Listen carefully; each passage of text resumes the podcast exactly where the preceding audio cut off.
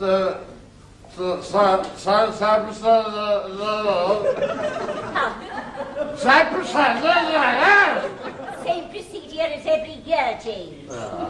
Hallelujah.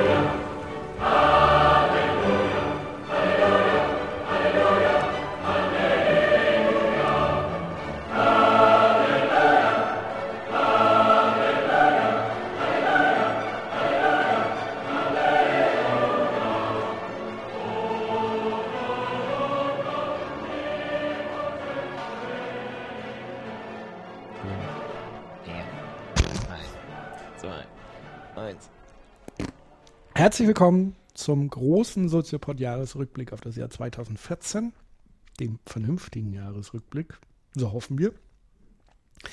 Ähm, ich begrüße, wie immer, recht herzlich meinen Kompagnon Dr. Nils Kögel. Guten Abend. Guten Abend. Guten Abend. Ich bin zu lange in Mainz. Ich habe schon dieses Mainzelmännchen. Ah, Guten Abend. deswegen trägst du diese Zipfelmütze. Genau. Und die, den, Blau, den Blaumann.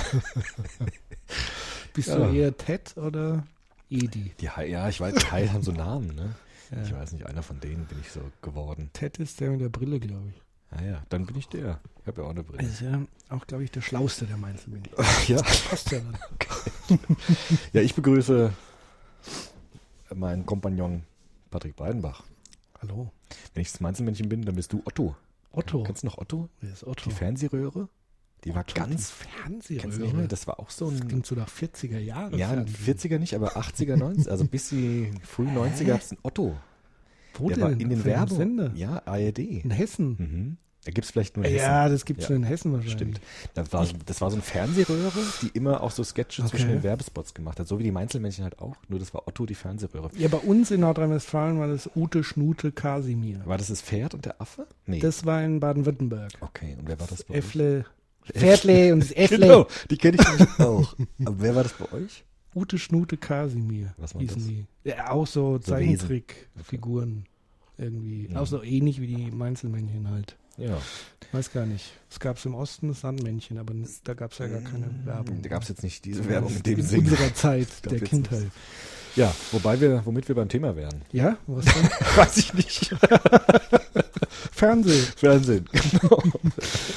Ähm, ja, eigentlich ist es schon fast das Thema. Also wir haben uns lange überlegt, was machen wir eigentlich in dem Jahresrückblick? Gehen wir jetzt sozusagen die Monate durch und quatschen darüber. Wir haben ja auch ähm, unsere Hörerinnen und Hörer auf ähm, Facebook befragt, was man so machen kann. Da kamen ja viele äh, gute Vorschläge, wo wir zum Teil aber dann gesagt haben, darüber können wir ja eigentlich gar nichts sagen. Also wir würden natürlich gerne was zu Peter Sloterdijk machen, aber Ja. dazu müssten wir Peter Sloterdijk nicht nur lesen, sondern auch verstehen. Ja.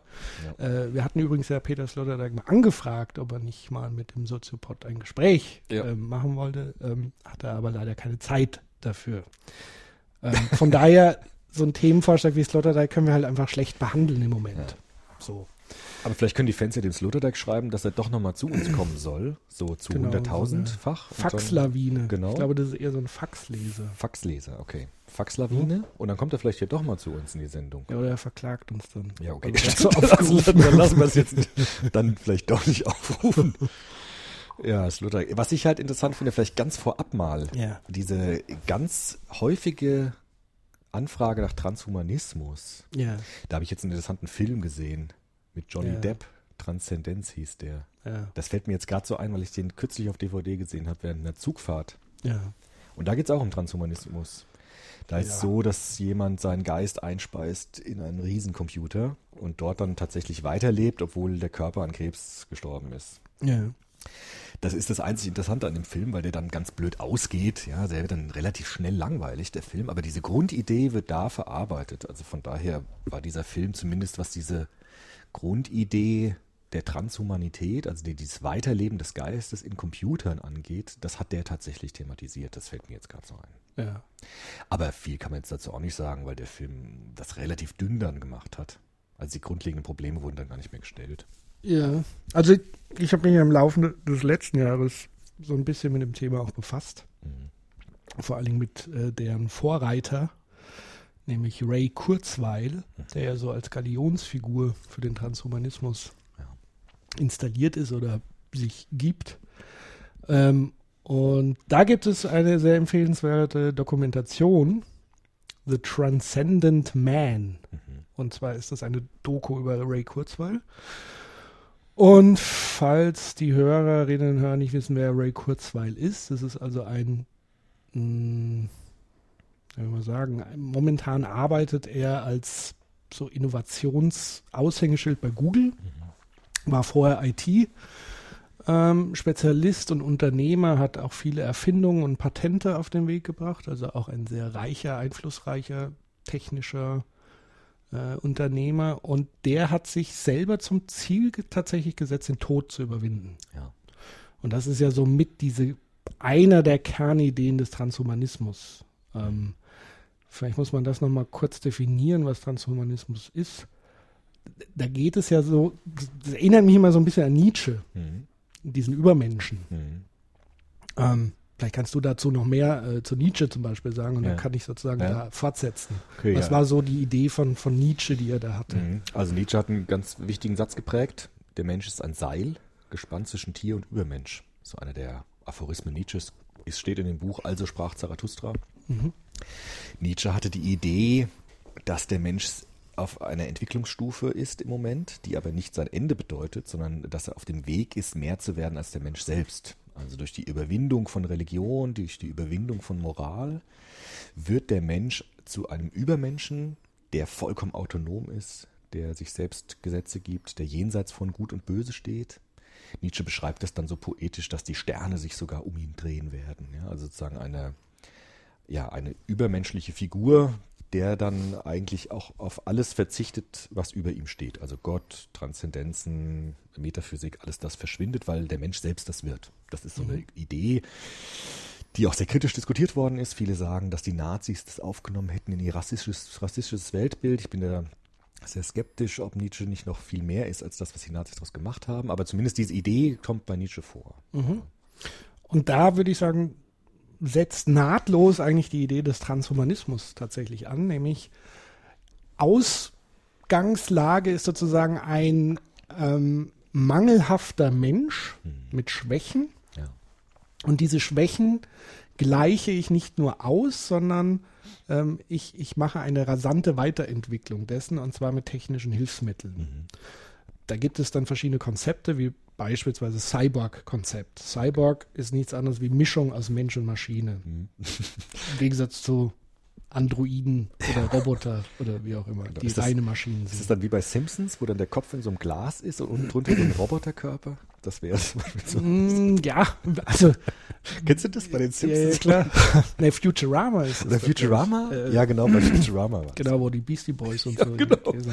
Ja, okay, einige. ich schweife ab, ja. Ähm, also da geht es, bei, bei Cyborgs geht es sozusagen darum, den, den mangelhaften biologischen Organismus so maschinell zu tunen, dass sozusagen ein super Wesen daraus entsteht. Wir sind ja im Grunde genommen schon sowas wie Cyborgs. Ja. Ähm, also du trägst eine Brille, das ist jetzt nicht direkt mit dir verwachsen, Ja.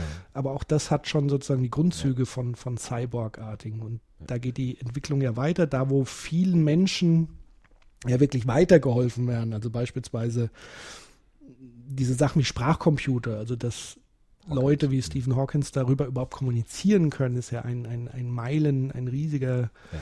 Schritt in, in der Menschheit. Wenn Leute wieder laufen können mit Prothesen, wenn sie wieder sehen können durch Technologie und so weiter. Also das, da ist so der Kern drin, Mangelhaftes Ja. auszugleichen und in Stärke Ja. zu verwandeln. Hybride. so, so. Mhm. Genau. Ähm, also da geht so eine Strömung hin. Ähm, die andere Strömung geht so ein bisschen in Richtung künstliche Intelligenz. Also das wäre dann eher so dieser, dieser Algorithmen-Software-Bereich. Das, was wir ja gerade im Handel sehr stark erleben und auch auf diesen Plattformen, sozialen Netzwerken, die ja alle über Algorithmen funktionieren. Also das heißt, bei Facebook wäre es jetzt zum Beispiel, es gibt einen Facebook-Algorithmus, der sortiert für mich aus, was für mich wichtig ist, aufgrund, auf Basis meiner Interessen. Ja. So, das ist auf der einen Seite nützlich, weil er sozusagen alles ausblendet, was mich vielleicht nicht interessiert. Auf der anderen Seite gerate ich in Gefahr, in so eine Blase zu geraten und nur das angezeigt zu bekommen, was sich innerhalb meines Tellerrandes befindet. Es gibt so eine Filterbubble-Theorie, Okay. ähm, hier habe ich es irgendwie stehen, vom Da ist was. Ailey, Filterbubble. Ailey Pariser. Mhm. Ailey Pariser. Ähm, komischer Name eigentlich. Ähm, Filterbubble, wie wir im Internet entmündigt werden, der sozusagen die Theorie aufstellt, durch diese Algorithmen, Mhm. die sich sehr stark an unseren Interessen orientieren, gibt es irgendwann so einen Blaseneffekt. Das heißt, wenn Google, also Google macht es ja zum Beispiel mit seiner Suche. Du kannst dich ja bei Google einloggen und der merkt sich sozusagen deine Interessen. Aber nur, wenn du dich Der einloggst passt sich dann an. Ähm, auch wenn du nicht eingeloggt bist, wird es zum Teil dann auch über Cookies. Also man kann eigentlich sagen, dass jede Google-Oberfläche bei je, jedem Menschen im Grunde genommen anders aussieht, minimal. Ja, krass. Mhm. Und das heißt da eigentlich, dass ich ein individuelles Suchergebnis bekomme, basierend auf meinen Interessen. Und das birgt natürlich diese entsprechenden Gefahren mit sich, aber auch eben diesen Nutzen. Mhm. Und ich glaube, das ist so dieses immense Spannungsfeld, was auch in dem Bereich Transhumanismus stattfindet. Zum einen diesen Nutzen für den Menschen, aber wiederum auch die Gefahr des Missbrauchs. Ja. Und künstliche Intelligenz, ähm, da geht es halt auch zum Beispiel darum, das, was an den Börsen heute passiert. Also dieses Trading von, von Aktien, ähm, das passiert mittlerweile zum Teil maschinell. Und zwar in Millisekundenbruchteilen. Und da ist halt so einfach die Gefahr, dass der Mensch diese Verantwortung diesen Maschinen abtritt Mhm. und die Maschinen sozusagen unkontrolliert oder mangelhaft, mit mangelhaften Al- Algorithmen im großen Schaden anrichten können. Aber das wäre jetzt weniger Übermensch, das wäre jetzt eher so, Maschine übernimmt den Menschen. Genau, quasi, aber ne? das steckt für mich in Transhumanismus über den Menschen hinausgehend quasi mit Mhm. drin. Also da steckt so die Gefahr drin, Maschinen lösen den Mensch ab. Also eigentlich eine Hybris. Also einerseits optimiert es den Menschen, andererseits Mhm. äh, droht die Ver, ähm, ja, die, ähm, die sozusagen die, die äh, Loslösung vom Menschen und die Eigendynamik, die da drin steckt. Ja. Weil diese Idee dass des Optimierens von Menschen und dann den Transhumanen äh, zu erschaffen, ist ja eine ziemlich alte Idee. Also sie ist jetzt ja nicht erst durch die neuen digitalen Medien aufgekommen, sondern schon früher. Und es ist diese, du hast es ja auch angedeutet, diese Hoffnung nach ewigem Leben. Das ist so eine ganz starke Triebkraft dahinter. Ja, das hat ja schon Feuerbach gesagt. Also Feuerbach war ja, hat im ähm, 8, 19. Jahrhundert gelebt, hat äh, das Christentum stark kritisiert, weil er, weil er gesagt hat, alle Religionen basieren auf diesen Projektionen. Also das, was ich selbst nicht habe, aber gerne hätte, nämlich Unsterblichkeit, Allmacht. Allwissenheit projiziere ich auf ein höheres Wesen, das diese Eigenschaften dann hat und das mir wohlgesonnen ist. Ja. Und man könnte sagen, dieser Transhumanismus hat ja auch fast solche Züge. Also man projiziert das, was man selbst nicht hat in seiner körperlichen Form, nämlich Unsterblichkeit, auf ein in Zukunft vielleicht mal existierendes Sein. Ja. Ähm, und das sagt wiederum sehr viel über unsere Wünsche aus und über unsere Bedürfnisse und Sehnsüchte. Ja, von daher ist das erstmal, auch in diesem Film, den ich da gesehen habe, eine Projektion. Also wie schön wäre es, wenn wir nicht mehr krank werden würden, wenn unser Körper so optimiert wäre, dass wir wirklich unsterblich sind. Und das ist, das sagt etwas über uns aus, nämlich eine uralte Sehnsucht, die immer wieder mal bedient worden ist. Ja. Genau. Und deswegen finde ich ja eigentlich diese Doku über Ray Kurzweil so faszinierend, weil es im Ende mehr über Ray Kurzweil sagt als über den Transhumanismus. Also die Motivation von Ray Kurzweil speist sich aus traumatischen Erfahrungen, nämlich dass sein Vater sehr früh gestorben ist, ähm, an einem Herzfehler, er selber diesen Herzfehler hat, also selber vor der Bedrohung des Todes steht und jetzt zwei konkrete pragmatische Ziele verfolgt, nämlich einmal seinen Vater wieder lebendig zu machen. Ach, das will er auch. Das will er durch Archive seines Vaters. Also er sammelt alle Informationen, die er über seinen Vater bekommen kann und versucht, die sozusagen in einen Algorithmus einzuspeisen, um ihn virtuell wieder zum Leben zu erwecken. Und das andere ist, er will selber unsterblich werden. Also er will nicht im ersten Schritt unsterblich werden, sondern im ersten Schritt erstmal seine Krankheit überwinden und älter werden, als es sein Vater war. Okay. Diese Bedrohung sozusagen. Also der schluckt dann immens viele Vitaminpräparate und Pipapo. Also man in diese, also dieses echt empfehlenswerte Doku, weil sie wirklich das beleuchtet, was so die persönliche Motivation letztendlich ist. Und dann will er sozusagen ganz konkret den Tod überwinden. Ja. Noch zu seinen Lebzeiten. Weil er äh, sozusagen sich einspeisen möchte in einen Computer oder Wie weil er einen auch immer. Ja. Körper Also will? äh, zum oder? einen will er seinen, seinen Körper künstlich irgendwie, Mhm. ähm, soweit es geht, am Leben halten. Also Einfluss auf den biologischen Organismus, von Gentechnologie über Medizin etc. Und aber parallel tatsächlich an dem Gedanken zu arbeiten, den Geist auf eine Hardware Ja. Zu platzieren, sodass dieser virtuell fortlebt. Wie auch immer man sich das vorstellt. Also für mich ist das ja unvorstellbar. Aber Aber in diesem Film war genau diese zweite Option die entscheidende. Ja. Also sie haben tatsächlich das Bewusstsein irgendwie eingespeist in so einen Hochleistungsrechner. Und das Witzige war, der ging dann online. Und dann hat er das gesamte Netzwerk des Internet benutzt und hat dann unglaublich viele ähm, Algorithmen selbst entwickelt und hat eine Rechenleistung gehabt, die weit den Menschen übersteigt und wurde tatsächlich so ein Übermenschen, der dann auch überall war. Also der hat sich halt überall eingeschaltet, ne, weil überall das Internet ist. ja, logisch. Und er hat überall mit seiner ehemaligen Frau zum Beispiel sprechen können, Mhm. weil er sozusagen äh, an jedem Ort gleichzeitig sein konnte, so wie das Netz ja auch. Mhm. Und deshalb ist interessant, weil wirklich diese von, unsere, von unseren Hörerinnen und Hörern dieser Wunsch nach Transhumanismus kam. Wir können das ja nochmal genauer beleuchten, aber ich würde jetzt schon im ersten Schritt sagen, Transhumanismus sagt immer etwas über uns vor allem aus. Mhm. Also was unsere Sehnsüchte sind, was unsere Wünsche sind. Ja. Karl Jaspers zum Beispiel, wenn wir den nochmal nehmen mit Existenz, der würde sagen, dass diese Idee, selbst wenn sie irgendwann mal in Erfüllung gehen würde, die Hölle auf Erden wäre. Mhm. Der hat nämlich gesagt, das ist nur eine Verlängerung des Daseins, aber kein Schritt hin zur Existenz.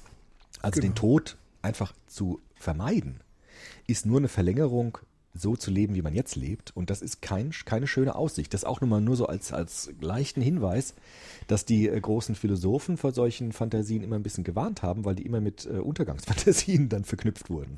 Absolut, weil das Problem ist ja, dass es all diese negativen Wirkmächte, die es noch rundherum gibt. Also man muss sich ja vorstellen, dieser Typ überlegt, wie er äh, sich technologisch unsterblich wird und gleichzeitig hat, keine Ahnung, über die Hälfte der Weltbevölkerung keine Toiletten. Ja.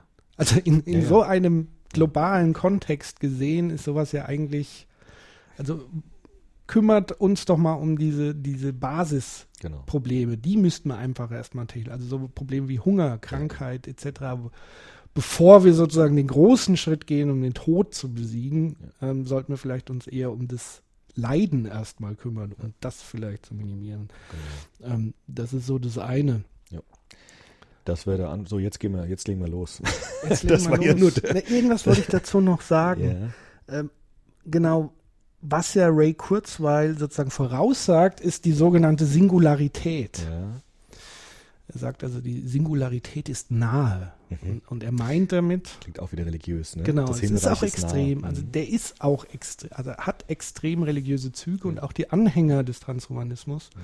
kann man sagen, obwohl sie sich wahrscheinlich selber als Atheisten ja, sehen, macht ja nichts. Ja. Mhm. ähm, haben schon sehr, sehr religiöse Züge. Also Ja. sie können zum Beispiel auch schlecht dann mit Kritik und so weiter umgehen, Mhm. weil sie davon überzeugt sind, dass das der Menschheit zugutekommt. Ja. So.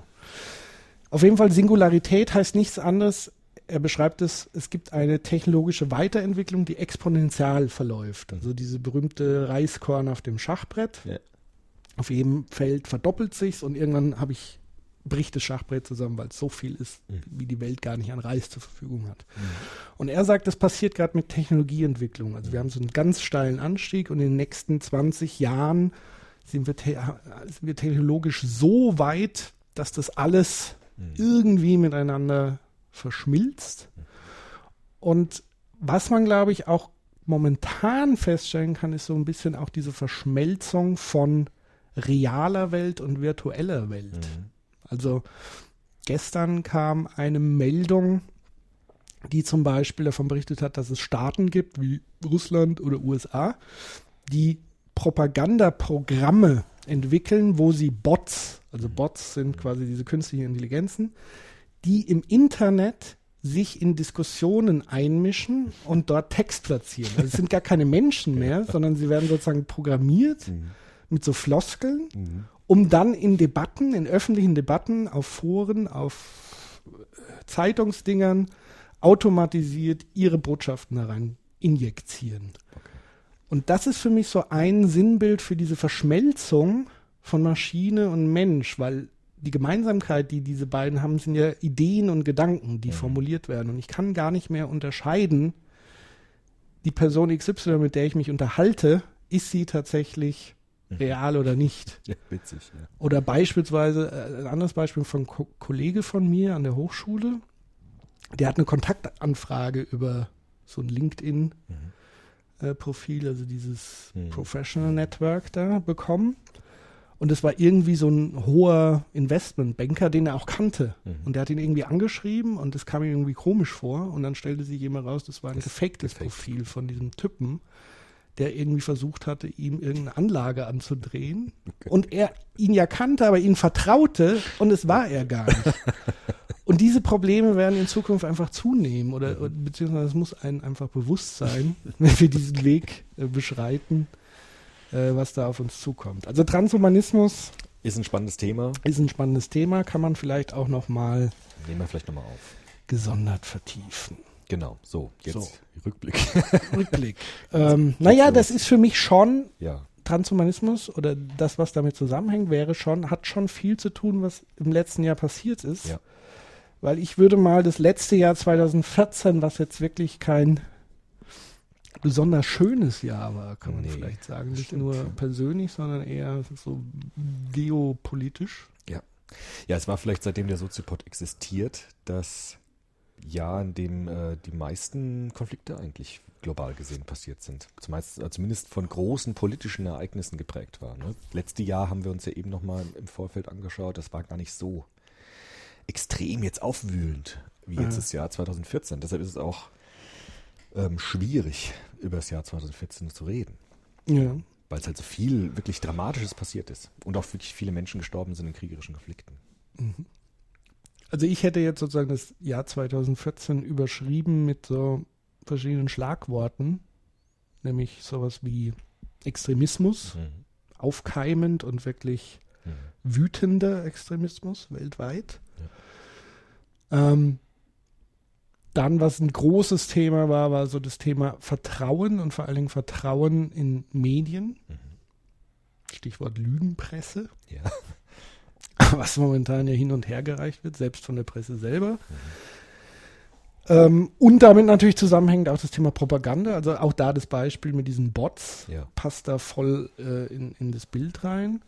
Ähm, das sind für mich so die Themen. Also und, und das sind ganz starke Themen, die uns eigentlich berühren, weil Mhm. unser Anliegen ist es ja, Bildungsprozesse Ja. zu verbreiten. Und momentan habe ich das Gefühl, Bildungsprozesse werden mehr gebraucht denn je, weil Ja. wir uns gerade tatsächlich in so einem ganz merkwürdigen Konglomerat befinden. Mhm. Fangen wir doch vielleicht an mit, um das vielleicht zu verdeutlichen, um konkrete Ereignisse im letzten Jahr. Mhm. Und was haben die sozusagen mit diesen drei großen Stich, Stichworten gemeinsam? Mhm. Mhm. Ähm, ich gucke mal hier auf meinen schlauen Zettel. Also Angela Merkel verletzt sich beim Skifahren, ist Ja. jetzt natürlich. Gut. ähm, Transhumanismus. Krücken hat sie bekommen. Und ja, aber interessant auch eine ganz Ja. kleine Fußnote. Ich war gestern auf einer Geburtstagsfeier und eine Freundin von mir hat sich den Arm gebrochen und hat eine Ja. Titanplatte hineingeschraubt bekommen und die bleibt jetzt wohl da drin. ja, Ja, die wird nicht mehr entfernt. Auch interessant. Das ist ja auch schon so eine hybride absolut. Form, ne? dass sozusagen ein Stück Technik im Körper implantiert wird und dort eigentlich bis zum Ende bleibt. Herzschrittmacher. Herzschrittmacher. Und vielleicht war das ja bei der Frau Merkel auch so, dass sie so eine Platte bekommen hat. Das weiß ich jetzt aber nicht genau. Das ist Ja. Spekulation. Also ich finde es interessant, dass das überhaupt Ich medial glaube ja eh, dass Thema Angela Merkel schon längst ein Roboter ist, aber das ist aber eine andere Frage. Nein, Quatsch, das, äh, nein, natürlich nicht. Du meinst wegen ihren mechanischen Jubelbewegungen. ja, wirkt schon manchmal sehr roboterhaft. Aber ist ja vielleicht auch nicht das Schlechteste in so einer Welt wie heute. Äh, ja. Also in der, tatsächlich, wenn so wie du sagst, macht dieser Vergleich schon irgendwie Sinn. Ja. Also so dieses, wenn man Robotern auch sowas wie Rationalität so ein bisschen Ja. und abwägen und immer gucken, was sagen alle anderen. Also ihr wird ja vorgeworfen, Mhm. sie sei so eine Meinungsumfragenkanzlerin, was ich Ja. aber im Prinzip jetzt gar nicht so schlimm. Also ich fände es ja, schlimmer, wenn jemand seine Agenda persönlich, wie auch Jenseits, immer, Genau. ohne zu horchen.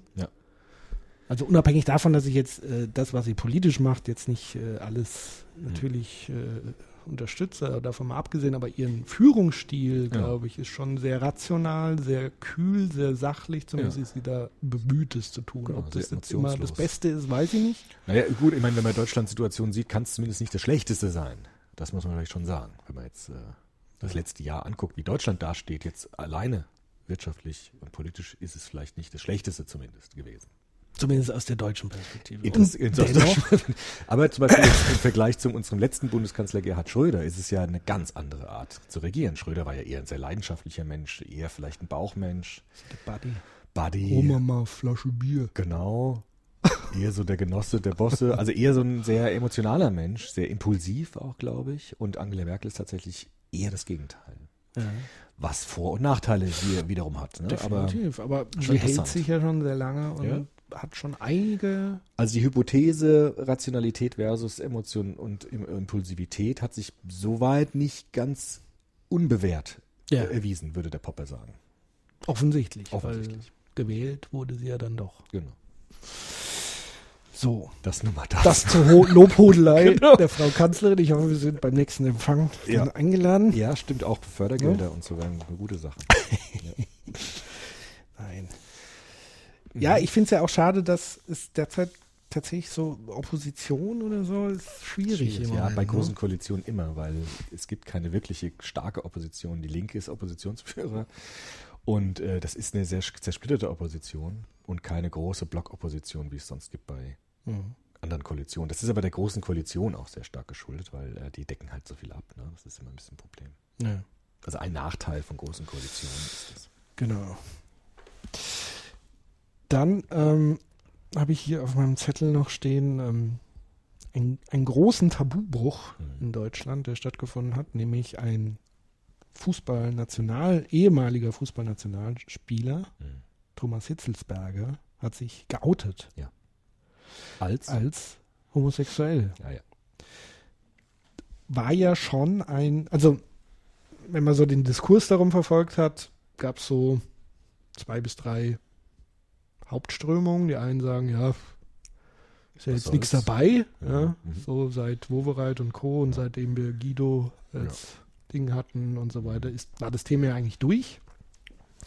Viele andere sagen, nee, genau dieses Biotop des Fußballs, was ja sehr männlich ja, sehr dominiert war. ist, homophob, war ja schwul noch xenophob. ein Schimpfwort auf dem Platz zum Teil. Genau, du warst ja mal in. Ja, bei Offenbach? Offenbach.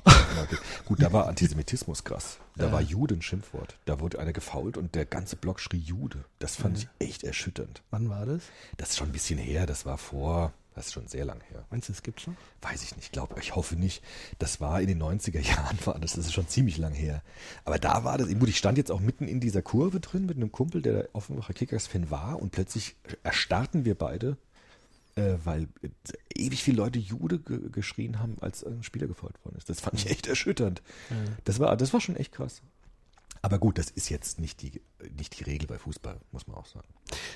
Nein, aber das bei dem Stichwort Antisemitismus, Homophobie und so weiter, das waren für mich zumindest auch sehr starke wahrgenommene Themen im letzten Jahr. Also Ja. Antisemitismus vor allen Dingen im Nahostkonflikt, Ja, der wieder extrem aufgebrochen ist. Ja. Ähm, damit verbunden natürlich so die Frage, kann man Israel kritisieren für das, was tun, oder ist das schon antisemitisch und beziehungsweise das zieht natürlich auch immer antisemitische Ressentiments an.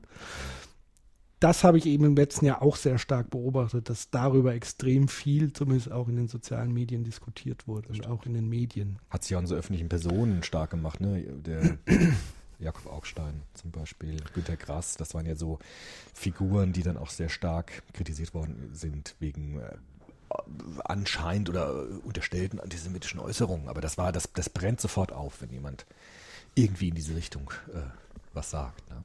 Gegen Israel oder gegen israelische Politik und so, da kommt das sofort in Deutschland. Zum einen kommt das sofort auf, zum anderen nutzen das natürlich Ja, aber auch wirklich Ja, ähm, klar. Menschen mit antisemitischen Haltungen, Ja, klar.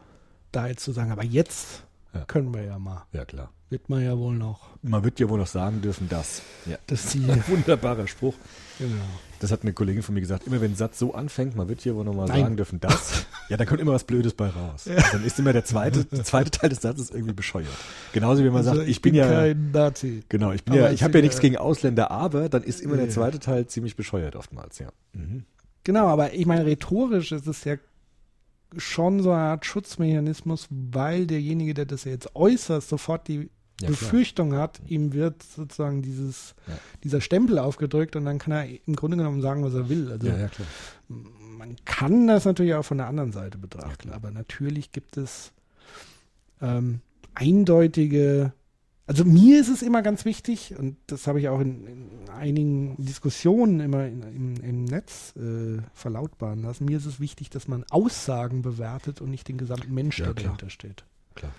Also man muss deutlich zu Menschen sagen können, hör zu, wenn du diesen Spruch reißt, dann ist dieser Spruch Ja. antisemitisch Natürlich. heißt aber in letzter Konsequenz nicht, dass du Antisemit bist, sondern einfach nur diese antisemitischen Narrative unhinterfragt benutzt. Ja, wobei ich es auch immer schwierig finde, wenn Politiker sich hinstellen und äh, faschistoide Sprüche auf ihre Werbeplakate machen und dann in Talkshows sagen, die haben ja nichts mit diesen Rechtsradikalen zu tun, aber die Werbeplakate von den Parteien sind Originalsprüche, die auf der NPD stehen, die bei Republikanern stehen. Und dann sagt man, ja, aber du kannst jetzt nicht meine Person als rechtsradikal bezeichnen. Und dann, ja, das finde ich auch ein bisschen albern. Also ich möchte jetzt ja keine Partei nennen, aber ich glaube, jeder, Goldlucke. Genau, also jeder weiß, also das, das finde ich ganz furchtbar, dass man Wahlplakate macht mit Sprüchen, die original in rechtsradikalen Parteien genauso gedruckt werden. Und dann setzt man sich in Talkshows und sagt, also wir haben ja nichts mit Rechtsradikalismus zu tun. Das finde ich auch ein bisschen albern. Also man muss Verantwortung übernehmen für das, was man sagt und muss natürlich auch mit seiner Person dafür gerade stehen, was man gesagt hat. Das ist auch wichtig. Ja, natürlich. Aber das ist ja das, was ich gemeint habe. Also guckt euch die Parolen an, Ja. bewertet die Parolen und Ja, dann können wir darüber sprechen, wer hat diese Parolen erfunden und was für eine Art Mensch ist es und ja, eben. Ist es aus einer Dummheit, Ungebildetheit? Ist es aus Populismusgründen, Genau. weil ich Macht habe? Also darum geht es mir nochmal hinter Ja. diese Dinge zu schauen. Ja, und nicht nur auf diese Dinge zu schauen, dagegen anzubrüllen, Ja. sondern sich einfach mal wirklich zu fragen, wie entsteht sowas eigentlich? Was Genau. ist das Motiv dahinter? Was ist der Zweck? Das ist ja nicht nur immer Dummheit, das ist Populismus, das ist Machtstreben und so weiter und so fort. Genau. Gibt's ja auch, wir haben ja zum Beispiel eine Rechtsradikalismus-Folge gemacht im Soziopod, wo wir versucht haben, auch Gründe zu beleuchten, die dahinter stehen, Prozesse zu beleuchten, die dazu führen, dass Menschen rechtsradikal werden. Das äh, als Verweis darauf. Ja. So, zurück zu äh, Ja, wo waren wir? Hitzelsberger. Hitzelsberger, und seiner Homosexualität. Homosexualität. Äh, Also wie gesagt, dieses Ambiente des, des Fußballs ist schon ein Nährboden, wo sowas eben ungewöhnlich ist. Und von daher finde ich das persönlich wichtig und gut, Ja, dass das sozusagen passiert ist und da Dinge einfach aufbrechen und hoffentlich anderen äh, Mut machen, da normaler mit umzugehen oder integrierter mit umzugehen. Absolut. Ähm, von daher Mhm. gut. So. Also noch ADAC hat Ah, äh, ja. manipuliert. Ja. Stichwort Vertrauen. Das war ganz blöd, weil ich gerade zu der Zeit hatte ich ja noch ein Auto. Ich habe jetzt ja kein Auto mehr. Äh, Zu der Zeit hatte ich ein Auto und habe so ewige Lobeshymnen auf den RDC ge Ja. gesungen, weil die alle zwei Wochen an meinem Auto dran mussten. Weil das war so eine alte Schrottschüssel, Ja. dass die ständig kaputt war. Und der ADAC hat immer tapfer nachts äh, bei Regen und Schnee mein Auto repariert. Und äh, dann kam plötzlich dieser Einbruch. Das war Ja. für mich persönlich schwierig, weil ich so, äh, so äh, zufrieden mit diesen Dienstleistungen war vom ADAC. Ja, ich glaube, da muss man aber auch tatsächlich dann differenzieren. Ja, klar. Also ADAC ist nicht äh, ADAC und das Vertrauen ist ja nicht bei den gelben Engeln Mhm. zerrüttet, sondern Ja. bei diesem Wasserkopf an Management, was so auch das Ja. Medium des ADAC, da geht es ja eher um diese Zeitschrift. Genau. Und ja. diese Zeitschrift hat ja diese, äh, bewe- m, vergeben ja immer einen Preis für Ja. das sicherste Auto, also Sowas, das Beste.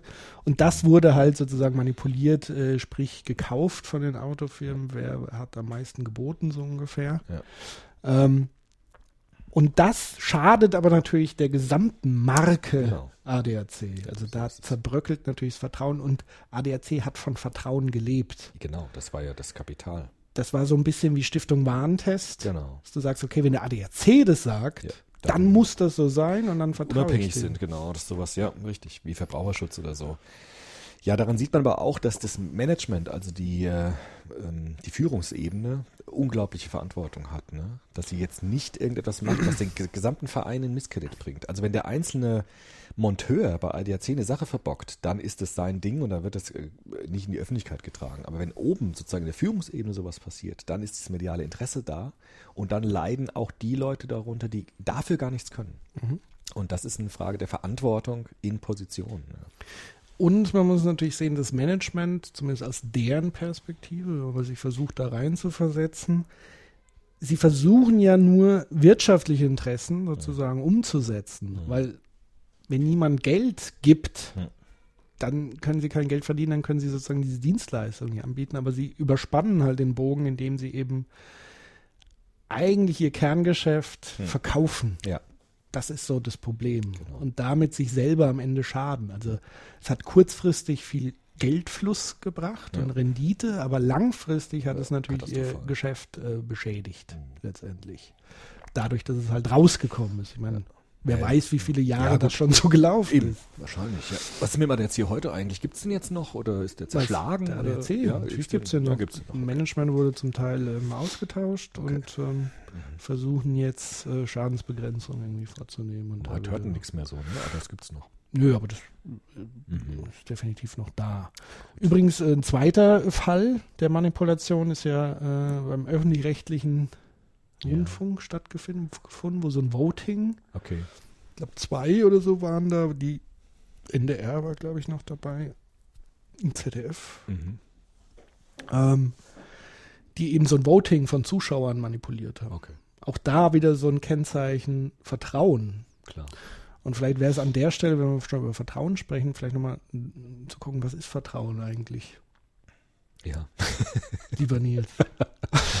Ja, Vertrauen habe ich als Pädagoge eher jetzt tatsächlich im psychologischen Sinne oft behandelt als Urvertrauen. Mhm. Der berühmte Erik Eriksen, ne, der ähm, gesagt hat, wenn Kinder auf die Welt kommen, ist das Zentralste, was sie im Leben hält oder was sie auch ins Leben führt, ist Vertrauen. Also Mhm. die primäre Bindung zu den Bezugspartnern. Meistens ist das ja die Mutter in unserer Kultur.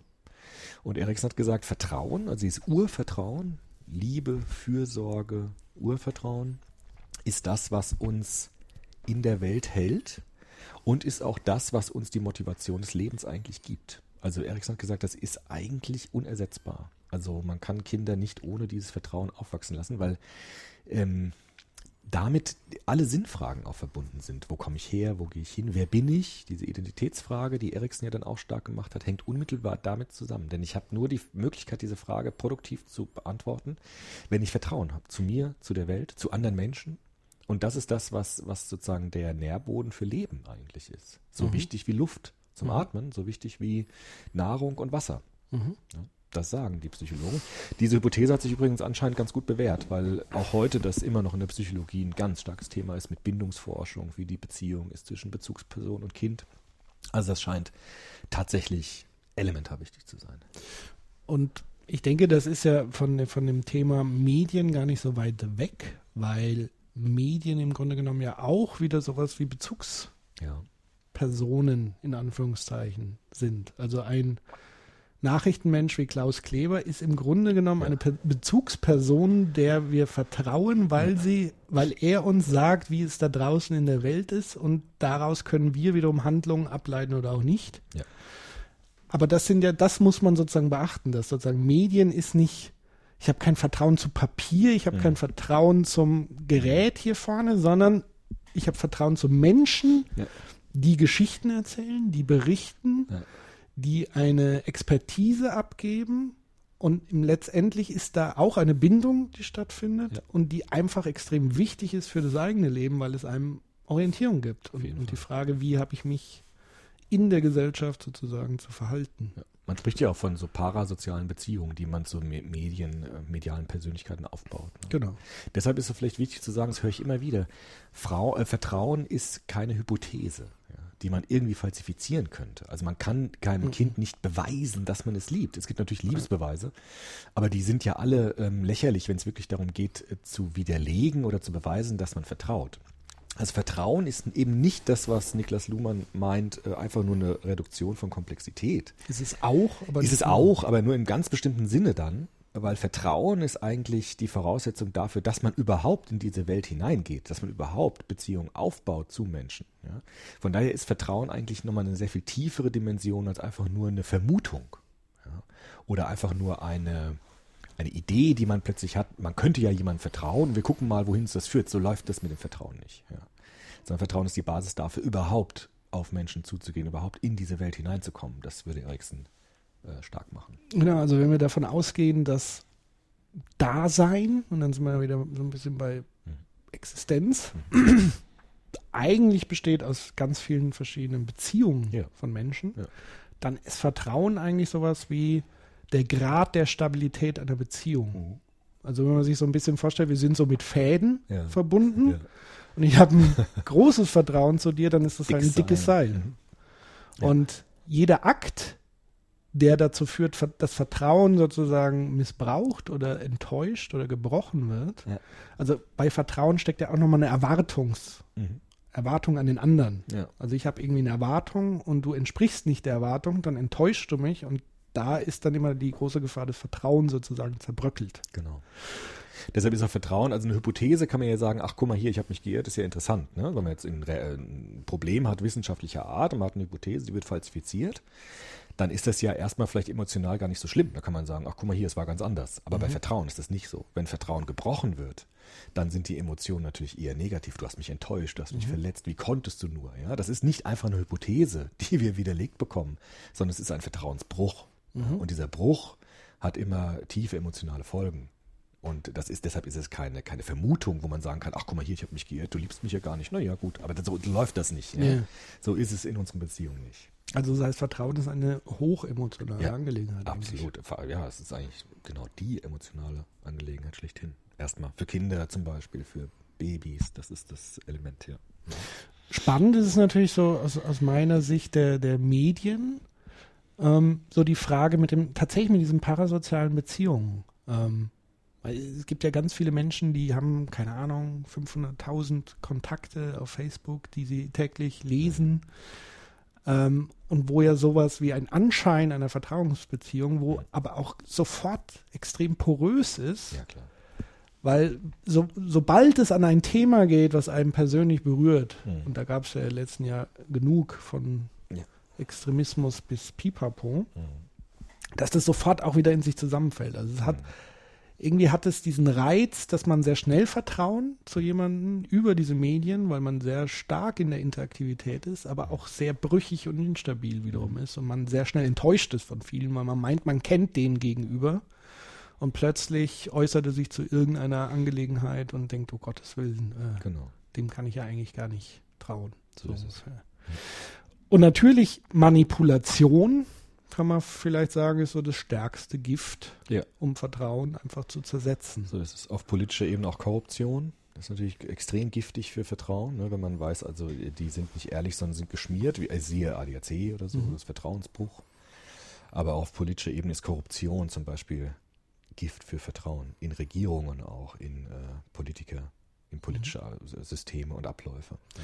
Und das Interessante ist, ist eigentlich tritt es so eine Spirale auch los. Also was man ja derzeit auch beobachten kann, ist so ja dieses Stichwort Lügenpresse. Mhm. Übrigens ein Begriff aus dem Nationalsozialismus, darf Okay. man auch nicht vergessen, dass der sozusagen oft von den Nazis verwendet wurde. Klassisches Vokabular von Goebbels und Co. ähm, dass dort zum einen tatsächlich diese Vertrauensbrüche auf Seiten der Medien stattfinden oder stattgefunden haben. Stichwort sowas Banales wie so ein Voting. Ja, das ist, das war völlig banal, weil da ging es um kein wichtiges Weltgeschehen, sondern wer sind jetzt die einflussreichsten Frauen in was auch immer. Für viele ist es natürlich äh, dramatisch. Aber das ist sozusagen ein selbstverschuldeter Vertrauensbruch, was dann aber dazu führt, dass es sozusagen diese medienkritischen und zum Teil Leute, die so in Verschwörungstheorien und sagen, die ganzen Medien sind ja nur gelenkt von einer Interessensgemeinschaft, dass das natürlich automatisch Futter ist für diejenigen und ihre Argumente und ihre Argumente, die sie dann streuen, wiederum dazu führen, dass das Vertrauen zu den Medien gebrochen. Also das stelle ich mir wie so ein Feedback-Schleife vor, wie so ein Kreislauf. Also die einen füttern die anderen und die anderen füttern sozusagen wieder die einen. Und das hat man im letzten Jahr, glaube ich, massiv zumindest den Eindruck gehabt, dass das irgendwie so passiert. Zuletzt ja äh, im Dezember die Geschichte mit diesem RTL-Reporter in Dresden auf der Pegida-Demonstration, Okay. der ja ein Interview der ARD gegeben hat, sich nicht als RTL-Reporter ausgewiesen hat. Äh, und so getan hat, als ob er Pegida-Anhänger wäre und das gespielt hat. Ja. Und das ist natürlich kein besonders geschickter. Na gut, ich meine, es ist halt diese Vorgang. in, investigative Journalismus, ne? man könnte sagen Wallraffen. Also man tut so, als ob man Teil dieses, dieses, dieses der Sache ist und dann von innen heraus Informationen zu bekommen, die man sonst nicht kriegen würde. Von daher ist das jetzt auch kein neues Ding. Nein, aber natürlich die Tatsache, dem NDR Ja, einen Sympathisanten blöd, vorzuspielen, Ja, das der blöd, ich ja. nicht bin, das ist für jemanden, der auch beim NDR gearbeitet hat, ein No-Go als Journalist. Da kann man sagen, hör zu, ich bin hier undercover, undercover unterwegs, da ist ja erstmal, auch das könnte man kritisch beäugen, aber in dem Moment nicht zu offenbaren und sagen, Mensch, ich kann euch gar kein Interview geben, weil ich bin ja hier nur spielender Mitläufer, ist natürlich totaler. Ich meine, er wurde dann auch gefeuert und so weiter, aber hat sich davon nichts erzählt. Mhm. Ist ja in Ordnung. So, zurück zu den Ereignissen. Ähm, relativ am Anfang des Jahres ging es ja schon los mit der Ukraine-Krise. Ja.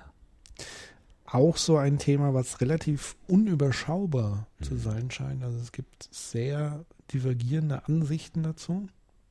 Ich selber habe mich damit jetzt nicht so intensiv befasst, als dass ich wirklich dazu was sagen könnte. Und bevor ich irgendwie was Blödes sage, sage ich dazu nichts. Nein, also was man vielleicht aus der Metaebene sagen kann, ist tatsächlich, es gibt offenbar verschiedene Interessen innerhalb des Landes, außerhalb des Landes, drumherum. Mhm. Und momentan ist so diese Säbelrassel-Phase. Die eine Seite setzt Russland unter Druck mit Wirtschaftssanktionen, auf der anderen Seite hat Russland die Krim wieder besetzt Mhm. und erobert. Ukraine ist selber auch, so, zumindest erscheint es so ein bisschen gespalten. Ja. Und man hat so das Gefühl, man ist wieder so in die 80er, 70er Jahre zurückgeworfen, in Zeiten des Kalten Krieges, wo man eben zwei klare Blöcke hat, Ja. Die gegenseitig jetzt irgendwie mit dem Kopf Mhm. gegeneinander donnern wollen. Ja, das Erstaunliche ist, dass man nicht gedacht hat, dass so ein Konflikt nochmal aufbrechen kann. Also dass es so zu so einem Konflikt nochmal kommt. Man war jetzt ja eher gewöhnt an Konflikte mit Splittergruppen, Terrorismus beispielsweise. Das war ja so in den letzten Jahrzehnten, eigentlich im letzten Jahrzehnt so das Thema schlechthin, dass es jetzt wieder zu so einem bilateralen Konflikt kommt. Also dass Mhm. ein Land, ein Staat gewissermaßen in so eine ganz starke Konflikthaltung gerät. Das hätte man jetzt nicht gedacht. Also man hätte nicht gedacht, dass mit Russland jetzt nochmal so ein Verhältnis plötzlich entsteht. Das war schon erschütternd eigentlich, erschreckend. Weil ja tatsächlich die Beziehungen auf diplomatischer Ebene Eben. in der Zwischenzeit sehr gut war. Ich Ja. habe ja eine These, die da Mhm. sagt, dass beispielsweise diese gesamte WikiLeaks, Mhm. also diese ganzen Cables zum einen, diese geheime Kommunikation der Botschaften über Mhm. Andere Länder und auch ähm, die NSA-Affäre mit irgendwie dazu beigetragen hat, dass auch wieder um, da geht es wieder um Vertrauen, ein diplomatisches Vertrauen zwischen den Staatsführern dieser Länder, dass das brüchig wurde, Ja. indem öffentlich sichtbar wurde, was die anderen über den anderen wirklich denken. Und das war vorher ja sozusagen aus der Öffentlichkeit und damit auch auf, aus dem Bewusstsein des Partners ja ausgeblendet. Also man hatte sich ja immer getroffen, war auf einer sehr sachlichen Ebene, hat sich immer freundlich begegnet, aber im Hintergrund hat jeder über den anderen so gelästert. Mhm. Und der eine hat den anderen kontrolliert.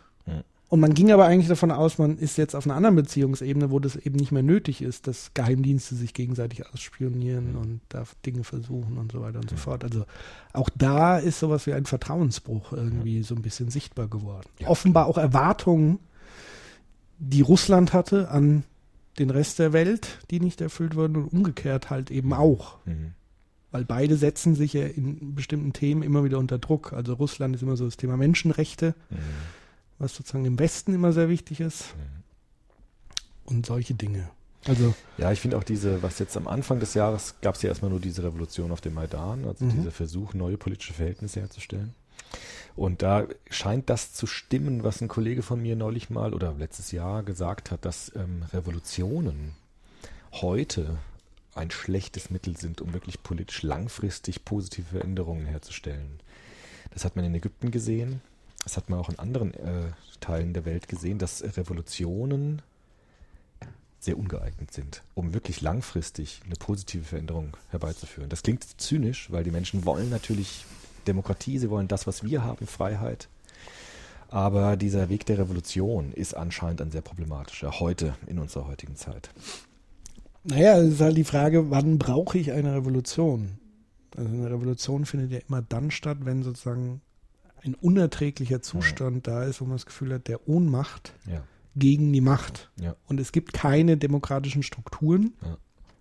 Ähm, also es ist ja die Frage, ob allein diese Demonstration eine Revolution tatsächlich war, ja, weil es war ja kein, das war ja ein demokratischer Akt, sondern genau. es war ja eine ja. Stimme des Volkes, ja, was sich da geäußert hat. Zumal du auch die vom Maidan jetzt nicht vergleichen kann mit Ägypten und so. Das nee. sind ganz andere Formen. Nur, ja, klar. Mhm. Also Revolution ist für mich schon sowas, wenn ein Staat sowas wie eine Herrschaft abgelöst mit wird. Gewalt auch mit Gewalt zum ja, und das so. ist ein Problem, weil dies, äh, diese Revolution fressen immer ihre Kinder. In der, Regel in der Regel ist, ist es so. so. immer der Fall ja, gewesen. Genau. So, weil dann würde Foucault wieder sagen, im Grunde genommen ist es immer eine Frage der Macht genau, und der Machtverteilung ja, und, und so weiter. Und je einseitiger diese Machtbeziehung, desto ja. höher die Wahrscheinlichkeit einer Revolution, ja. aber auch desto höher die Wahrscheinlichkeit, dass das dann ins Gegenteil umschlägt. Also so. bei dieser Revolution ist das wohl so, ja. Mhm. Gut. Ähm, diese Krise hat uns natürlich das ganze Jahr dann über ähm, beschäftigt, mhm. bis heute.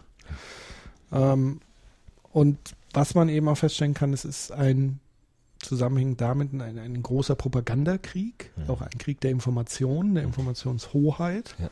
Auch das ist interessant. Auch interessant jetzt der Zeitpunkt mit diesem Start des russischen Fernsehsenders auf Deutsch, mhm. der plötzlich eine Plattform bietet für Meinungsbilder, die wir normalerweise als Demokraten so ein bisschen wegschieben. Also da kommen Menschen zu Wort, wo wir, wo viele eher sagen, denen sollte man keine Bühne bieten. Mhm. Ähm, das finde ich also interessant, diese Dynamiken, die auch medial, informationsmäßig stattfinden. Und dass es eher ein Informationskrieg mhm. momentan noch ist, was ja auch mhm. Teil eines Kalten Krieges ist, aber eben durch diese sozialen Netzwerke und die Dynamik damit umso mehr, mhm. als es vorher vielleicht der Fall war. Ähm, das sozusagen so am Anfang des Jahres. Ähm, interessanterweise auch da die, die Winterolympiade, die mhm. zu diesem Zeitpunkt ja stattgefunden hat, wo man auch schon Befürchtungen hatte. Auch das ja als Inszenierung eines also Olympiaden waren ja schon immer so ein bisschen Werkzeug. Ja, aber man dachte auch da heute nicht mehr so stark. Also dass das jetzt so wieder hochkam mit diesen Olympia. Wer hat sich eigentlich noch für Olympia interessiert? Nicht mehr viele Leute, finde ich. Mhm. Also es war jetzt auch gerade die Winterolympiade. Das waren noch alles Dinge aus den 80er Jahren, dass die groß waren und man saß mit der Familie vom Fernseher, hat Olympia geguckt. Also ich glaube, mhm. das gibt's doch heute gar nicht mehr. Und das ist so überraschend, dass diese alten Formen plötzlich wiederkommen. Also es gibt wieder Machtdemonstrationen, nationale Machtdemonstrationen, es gibt wieder so alte Symbole, die plötzlich wieder hochkommen, wie Olympia oder wie andere Symbole, die, die man eigentlich schon gedacht hat, das wäre von vorgestern, aber scheint gar nicht unbedingt so zu sein. Also sieht man auch, dass unsere Perspektive auch nicht immer die ist der anderen, anscheinend. Nee. Ja. Vielleicht wird ja irgendwann, wird ja irgendwann nochmal was ganz anderes wieder hochkommen, wer weiß. Ja. Es scheint alles wieder auftaubar zu sein.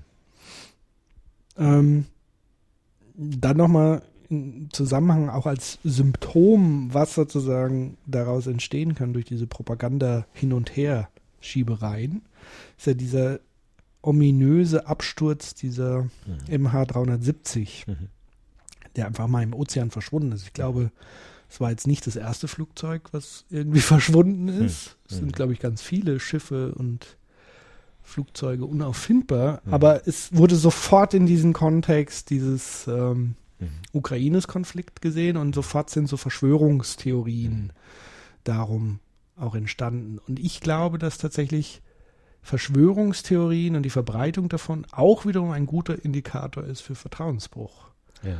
Weil nämlich Spekulationslöcher entstehen, die irgendwie gefüllt werden müssen. Mhm. Und man keine, kein Vertrauen mehr hat zu den Staatsorganen, zu den Medien und dann plötzlich anfängt, mhm selber irgendwie was zusammenzustricken. Ja, ich glaube halt, also psychologisch kann man schon sagen, das Schlimmste, das haben wir auch neulich äh, intensiv diskutiert zu Hause bei mir.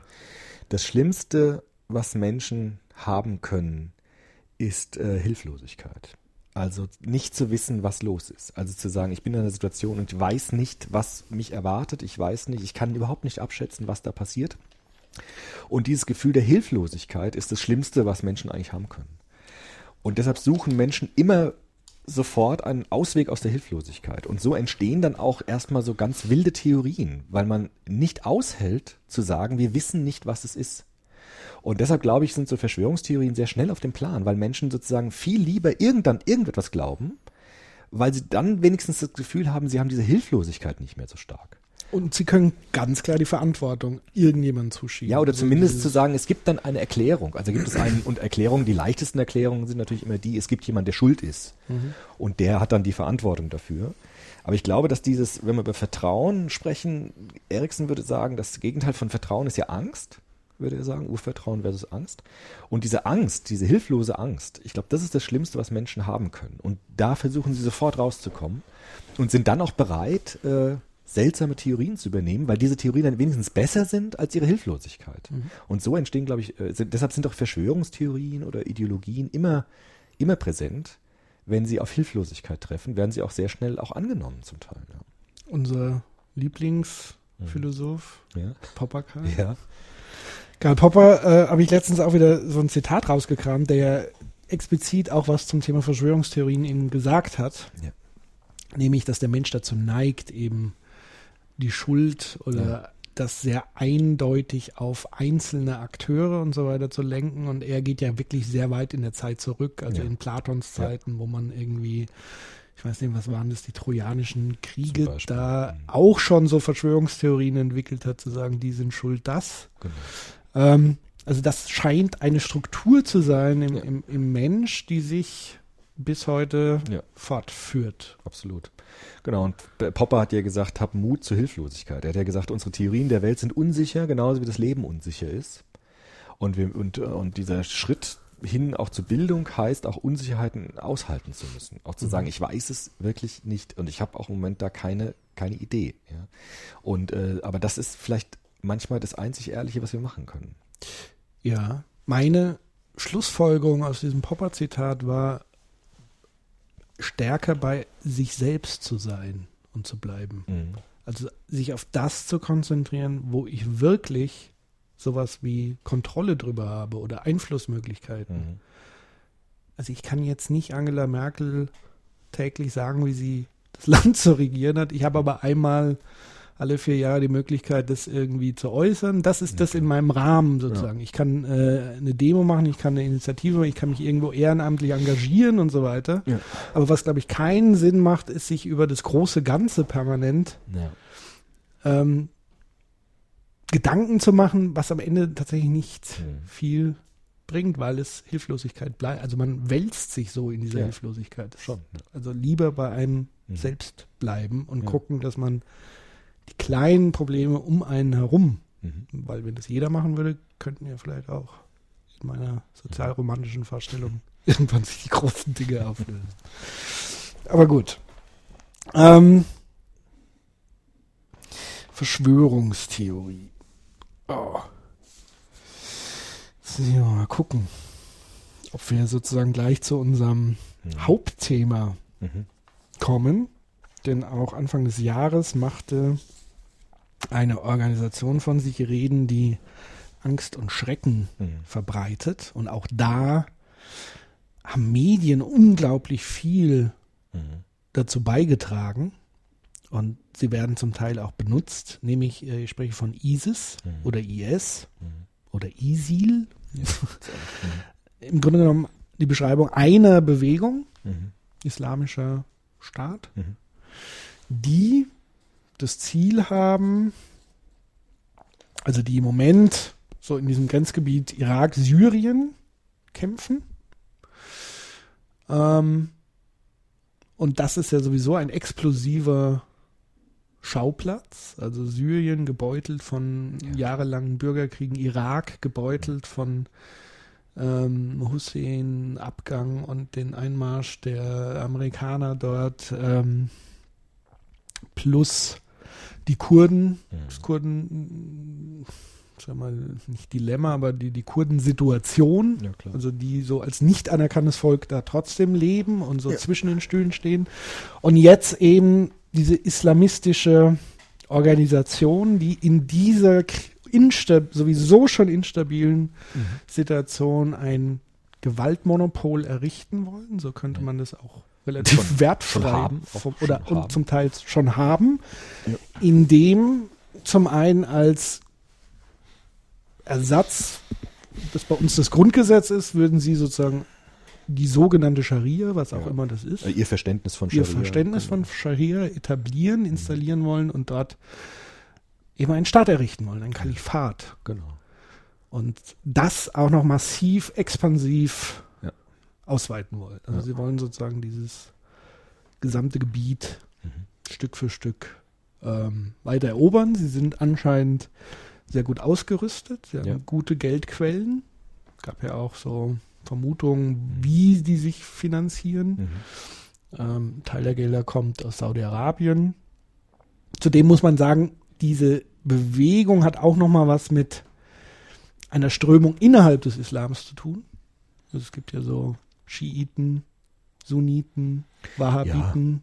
Klar. Und das ist eben nur eine Teilströmung, die nochmal, also sogar gegen ihre eigenen Glaubensbrüder sozusagen äh, äh, vorgeht. Ja. Was macht das Ganze so gefährlich? Also was steckt da Naja, also hinter? ich habe jetzt, das interessiert mich natürlich schon vor diesem religionssoziologischen Hintergrund, Extremismus und Fundamentalismus. Wir haben ja auch mal eine Folge gemacht über Fundamentalismus. Ne? Und ich habe jetzt nochmal nachgeschaut bei so einem recht bekannten Politologen, Olivier Roy ist der. Und äh, der hat auch versucht, schon früh, auch schon nach dem 11. September, also Anfang des Jahrtausends, mal so zu, äh, versuchen nachzuzeichnen, was heißt eigentlich religiöser Extremismus. Er spricht auch von Neofundamentalismus in dem Zusammenhang und äh, greift genau das auf, was wir jetzt schon andiskutiert haben, nämlich zu sagen, überall dort, wo Hilflosigkeit entsteht, ja, überall da, wo Perspektivlosigkeit entsteht, wo ich auch meine Identitätsfragen nicht mehr behandeln kann, weil ich keine Rahmenbedingungen mehr habe, sind Menschen sehr anfällig oder ist ein großer Nährboden für Extremismus. Und Olivier Roy würde sagen, dieser islamistische Fundamentalismus oder Neofundamentalismus hat so bestimmte Merkmale, die man sehen kann. Und zwar sagt er, dass so extreme Neofundamentalismen versuchen, die Religion in ihrer Reinform aus allem anderen Kulturellen herauszudestillieren. Also sie sagen, alles, was wir jenseits von religiösen Vollzügen haben oder von jenseits von religiösen Grundvollzügen wie Gebet, wie ähm, bestimmte Formen, Rituale in Religion, alles das, was darüber hinausgeht, sind Abweichungen. Das heißt, Neofundamentalismus lehnt jede Form von Literatur zum Beispiel ab. Sie lehnen jede Form von Musik ab. Sie lehnen auch jede Form von Kultur ab, also von Theater, von Film, von ähm, Fernsehen natürlich, aber auch so etwas wie Sport, Hobby, Freizeit, also alles das, was wir als Kultur bezeichnen würden, ist für Neofundamentalismen eigentlich ein Zeichen der Verfehlung, also da, wo das Leben sozusagen abgewichen ist vom rechten Weg. Und deshalb zeichnet sich Neofundamentalismus aus durch eine ähm, Abkopplung der Religion von Kultur. Also eigentlich machen Fundamentalismen, versuchen Kultur und Religion voneinander zu trennen. Eine ziemlich äh, interessante Bewegung, ja, ziemlich irrwitzig, wenn man das sieht, weil man würde ja sagen, Religion ist ein Teil von Kultur. Aber die sagen, nein, Kultur ist eigentlich eine Verfremdung der Religion. Und versuchen die Religion von Kultur abzutrennen, das, das Kulturelle zu zerstören und nur noch die religiösen Grundformen oder das, was sie dann als religiöse Grundform bezeichnen, stehen zu lassen.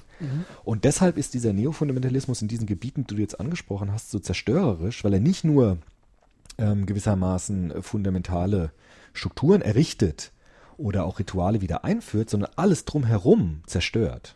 Deshalb gibt es da ja auch viele Tempelanlagen, die zerstört worden sind. Jahrtausende alte kulturelle Artefakte. Menschen werden zum Teil tyrannisiert terrorisiert, die ein bisschen abweichen von dieser Linie.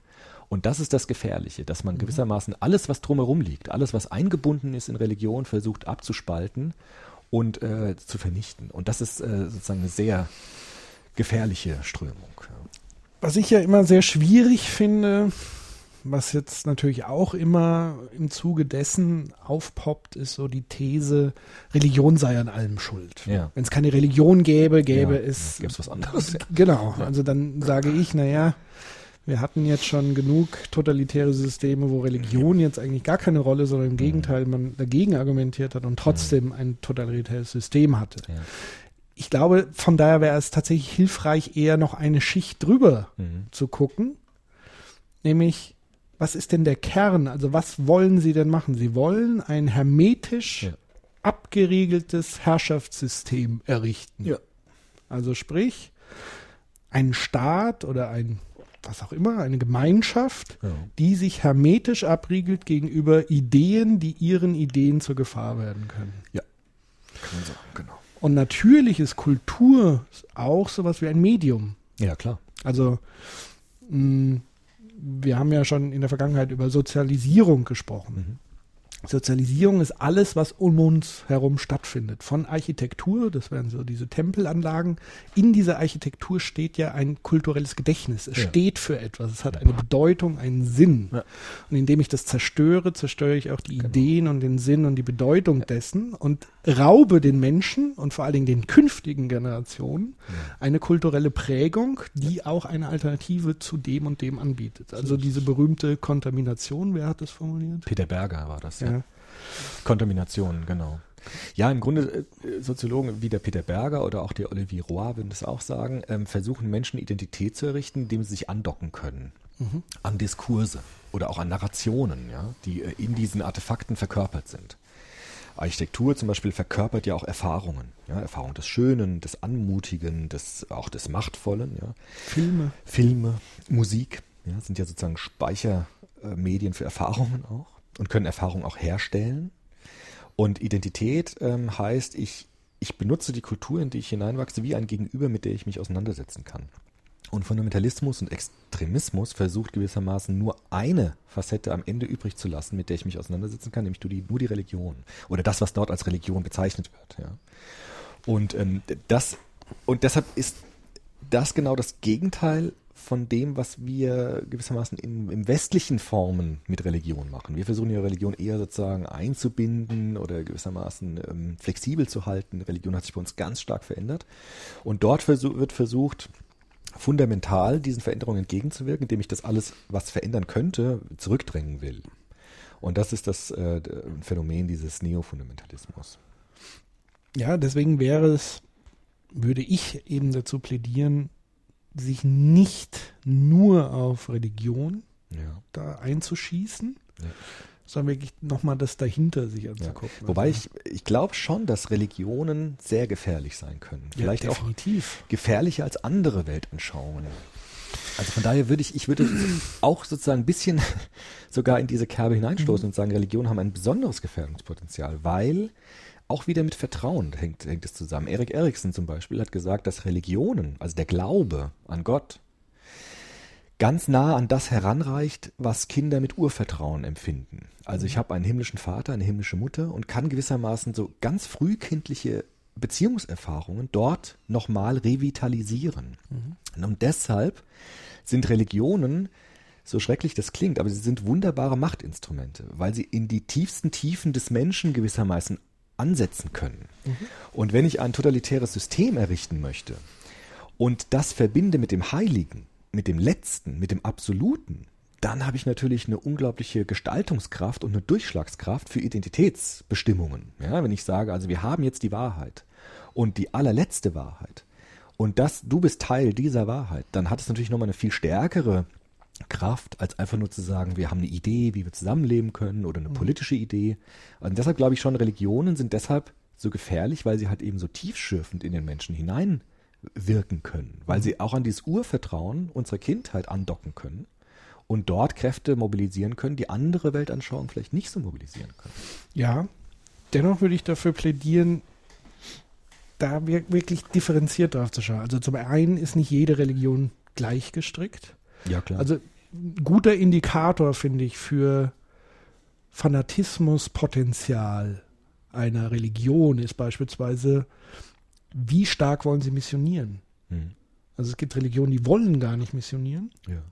oder können, in dem zum Beispiel das Judentum Ja. kann nicht missionieren Nee. oder will nicht missionieren, andere überzeugen. Dann gibt es welche, die das massiv wollen, also dass andere übertreten zu ihrem Glauben. Dann gibt es Religion mit Gottesbegriff, Mhm. Religion ohne, also Buddhismus. Ähm, also man muss da schon differenzieren, welche religiöse Strömung, will ich mal so Ja. sagen, ist eigentlich anfälliger. Und da gibt es eben so einige Indikatoren, würde ich behaupten. Eben Art der Aggressivität. Wie aggressiv geht man gegenüber? Wie offen ist man? Welche demokratischen Strukturen hat man innerhalb der Institution Ja, errichtet? klar. also Vergleich nur allein mal die katholische Kirche mit der evangelischen. Die evangelische wirkt zumindest sehr flüssiger, demokratischer Wandlungsreform. Ist ja sozusagen auch als Reformbewegung ähm, gestartet worden und die katholische wirkt eher dogmatisch, wobei selbst da momentan ja extrem viel Umwälzung Anscheinend. anscheinend stattfindet oder versucht wird oder wie auch immer. Ja, ich meine, wichtig ist schon zu sagen, dass das, was dort passiert mit, mit dem, mit dem IS-Phänomen, Ja. Da sagen ja auch viele Menschen zu Recht, da geht es gar nicht um Religion. Ja. Da geht es um was anderes. Aber ich würde sagen, dieses Terrorregime, was dort äh, Menschen auch äh, terrorisiert und quält, er hat natürlich mit diesen religiösen Formen oder diesen religiösen Inhalten nochmal so eine ganz starke motivierende Kraft hinzugenommen. Ja? Und das meine ich. Also bei Religion geht es immer darum, nicht nur was glaube ich, sondern wie glaube ich. Ja? Also wie lebe ich meinen Glauben? Das ist ja, was, was verstehe ich unter Mission zum Beispiel? Das, auch das hat sich ja ganz stark gewandelt. Ich glaube aber, dass Religion, wenn man es so ganz strukturell betrachtet, als, als Möglichkeit an dieses Urvertrauen anknüpfen zu können, sowohl zum Guten wie zum Negativen sehr starke Motivationskräfte entfalten kann. Also wir haben nicht umsonst auch große Sozialreformen durch religiöse Bewegungen auch zustande gebracht, aber wir haben auch ziemlich viel Terror durch Religion in der Welt. Und das liegt daran, dass Religion zu beidem gewissermaßen sehr stark verwendet werden kann. Und deshalb ist Religion oder auch die Erfahrung des Heiligen, wie wir das in unserer Religionsfolge immer genannt haben, ist äh, vieles, aber sie ist vor allem auch gefährlich weil sie gewissermaßen äh, den Menschen in, in ungeahnte Kräfte hineintreiben kann. Ja, deshalb könnte man fast sagen, Vorsicht mit Religion, ja, das will ich nicht sagen, aber man muss sich der Wirkmächtigkeit von Religion bewusst sein. Auch wenn es bei uns in der westlichen Gesellschaft vielleicht gar nicht mehr so mh, erfahrbar wird, aber global gesehen hat Religion eine unfassbare Kraft. Ja. Immer Ja. noch. Ja, ich glaube, der, der entscheidende Punkt ist, das Stichwort hast du ja genannt, ist so das Thema Wahrheit. Ja. Also wenn der Mensch überzeugt ist, in der und der Anschauung Mhm. liegt die absolute Wahrheit und Ja. es gibt Menschen, die diese Wahrheit bedrohen, indem sie in Zweifel ziehen und nicht Mhm. dann in Zweifel zur Gewalt bereit bin, dann wird es einfach problematisch. Ja. Also äh, wie gesagt, wenn man sich totalitäre Systeme anguckt, es gibt auch andere Weltanschauungen, die sich missbrauchen lassen. Ja, klar. Und Religion ist sicherlich eine große, weil sie auch zum, die älteste mit Ja. unter ist. Ja. Und wie du sagst, Religion hat sowohl zivilisatorische Fortschritte gebracht, also man muss auch ganz klar sagen, dass aus Religion heraus sowas wie Menschenrechte ja auch formuliert Zum Teil zum wurden zum ja. Teil. Ja. Ähm, auch eine ganz starke kulturelle Basis ist für das, was wir Natürlich. In der säkularisierten Welt, also eine Weiterentwicklung. Ja. Und ähm, ich denke, das ist eben ganz wichtig, sich, sich ähm, das anzuschauen. Mhm. Jetzt ist, findet aber noch ein Phänomen statt im, im Zuge der, der ISIS-Problematik, was ich, äh, was vielen Angst macht, ist, dass ganz viele junge Menschen jetzt plötzlich darüber Ja. wandern in diese Camps, sich von der ISIS anschließen und im Kampf. Also Leute, die in einem in einer westlichen Zivilisation wie unsere leben, Ja. Was reitet diese Menschen? Also weil sie Schwierig, haben ja, ja. hier Haben wir alles, was wir brauchen. eigentlich eine offene Gesellschaft, wo Ja. wir als Verfechter der offenen Gesellschaft sagen, das ist doch der Idealzustand. Es könnte besser sein, aber es könnte schlimmer sein. Mhm. Und dennoch fühlen sie sich Ja. wie so ein Magnet. Also was vermissen sie in der offenen Gesellschaft? Schwierig, ganz schwierig zu beantworten. Also es ist ein, wirklich ein Phänomen. Ich meine, es gibt ja diese Untersuchung von Wilhelm Heidmeier zu diesen Radikalisierungsprozessen und der hat ja diese berühmte Deinstitutionalisierungsthese oder Desintegrationsthese äh, entwickelt, dass er gesagt, also Menschen, die nicht integriert sind in diese Gesellschaft, die sich als Verlierer fühlen, die auch keine Perspektiven haben, die hilflos sind, könnte man wiederum sagen, die desintegriert sind in unserer Gesellschaft, die sind anfällig, sozusagen sich ziehen zu lassen von solchen einfachen, klaren Ideologien. Ja. Und ich glaube schon, dass bei vielen, die jetzt sich da angesprochen fühlen, vielleicht biografisch auch sowas vorliegt, wie eine Hilflosigkeit oder eine, eine Desintegration. Ja. Das sind jetzt wahrscheinlich auch nicht unbedingt die erfolgreichsten Menschen in unserer Gesellschaft oder die, die am meisten Perspektiven haben, sondern sind eher Menschen, die vielleicht auch Diskriminierungserfahrungen hinter sich haben, die auch Benachteiligungserfahrungen hinter sich haben. Und die sind in seltsamer Weise sehr empfänglich für diese Form von Religion. Wobei ich finde, dass diese Desintegrationsthese einiges für sich hat, aber auch nicht wirklich erklären kann, wie es zu dieser Dynamik kommt, weil die ist wirklich extrem komisch.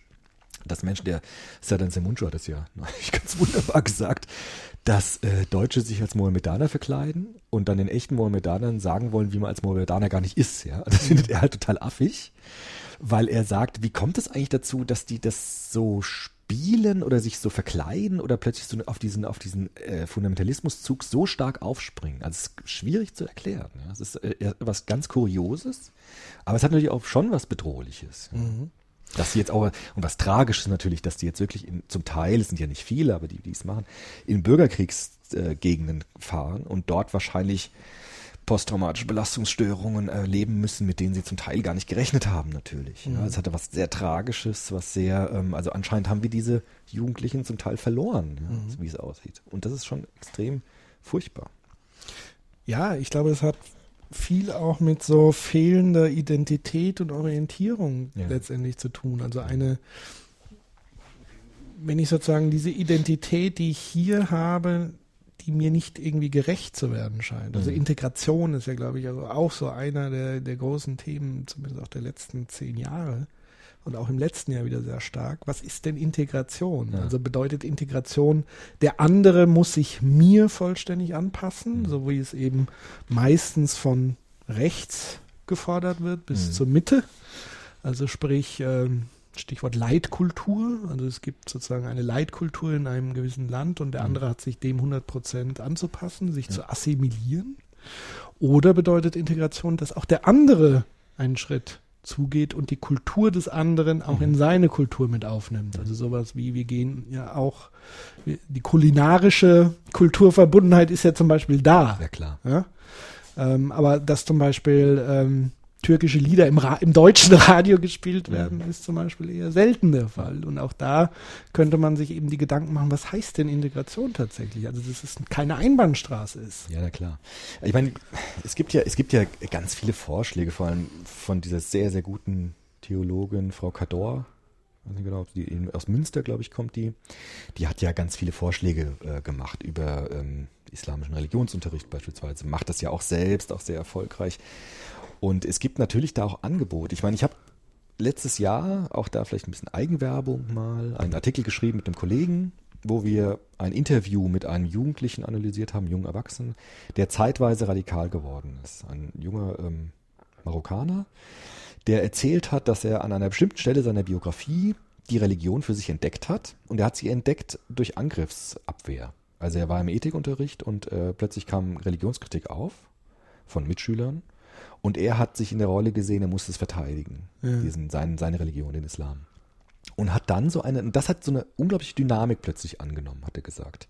Er wollte dann nicht nur dir seine Mitschüler überzeugen von der Richtigkeit seiner Religion, sondern auch seine Eltern. Und mhm. ging nach Hause und hat gesagt, also wir leben hier gar nicht islamisch und ihr müsst die Bilder abhängen und so weiter, sonst kommen die Engel nicht und so. Mhm. Und äh, ist in so, einen, in so eine Eigendynamik hineingekommen. Mhm. Also plötzlich war er in so einer Verteidigungshaltung und dann hat er plötzlich gemerkt, das macht etwas mit ihm. Ja, also irgendwie verändert ihn das und es gibt ihm eine grundlegende Antwort auf diese Frage, wer kann ich sein? Mhm. Also ich kann ein Kämpfer meiner Religion sein, ich kann ein Verfechter der Wahrheit sein. Und diese Dynamik hat anscheinend ein unglaubliches identitätsstiftendes Potenzial. Mhm. Und er ist wieder rausgekommen aus dieser radikalen Zeit durch äh, Bekanntschaft und Begegnungen, ja, indem er zum Beispiel in seiner Gemeinde dann gesehen hat, es gibt ganz verschiedene Formen, den Islam zu leben. Es gibt ganz moderate Leute, es gibt Familien, hat auch dann Väter und Mütter kennengelernt mit kleinen Kindern, die für sich den Islam in einer bestimmten Weise interpretieren. Und durch diese Begegnung mit Vielfalt ist er eben auch abgekommen von dieser radikalen Position. Und da kann man sehr schön sehen, wie so eine Radikalisierung dann so sich dynamisiert durch bestimmte Erfahrungen, durch bestimmte Prozesse und dann wiederum durch andere Erfahrungen sich auch wieder abschwächt. Und bei diesen Jugendlichen, die jetzt wirklich in den Krieg ziehen, ist diese Dynamik, glaube ich, wahnsinnig groß. Und sie kommen da gar nicht mehr raus. Vielleicht mhm. ist es so wie eine Sucht. Ja, wir haben ja immer diesen Drogensoziopat gemacht. Also vielleicht ist es wirklich so wie so eine Abhängigkeit von extremen Haltungen, weil nur die mir das Gefühl geben, ich weiß, wer ich bin. Ja. Ja, ich glaube, dass, da, da spielen unheimlich viele Faktoren eine Rolle. Zum einen ist es so dieses Thema Vertrauen in, in der Richtung, die sagen mir, was richtig ist und was falsch ist. Und das sind eigentlich ganz einfache Regeln, Mhm. die ich befolgen kann. Die sind niedergeschrieben. Wenn ich mich daran halte, ist es gut. Das ist nicht komplex. Es ist ganz einfach und es ist ein ganz einfaches Versprechen. Am Ende wartet für dich die Belohnung im äh, Jenseits und bis dahin hast du sozusagen im Diesseits, äh, im ja, Diesseits äh, zu kämpfen und gegen die Ungläubigen. Dann ist es auch sowas tatsächlich wie so eine ähm, Macht Mhm. zur Schaustellung. Ja. Also äh, das ist ja maximale Macht, Ja. die die repräsentieren. Also mit immenser körperlicher Gewalt. Das ist Ja. so das letzte, der letzte Machtbeweis, Mhm. nämlich über Leben und Tod zu entscheiden. Ja.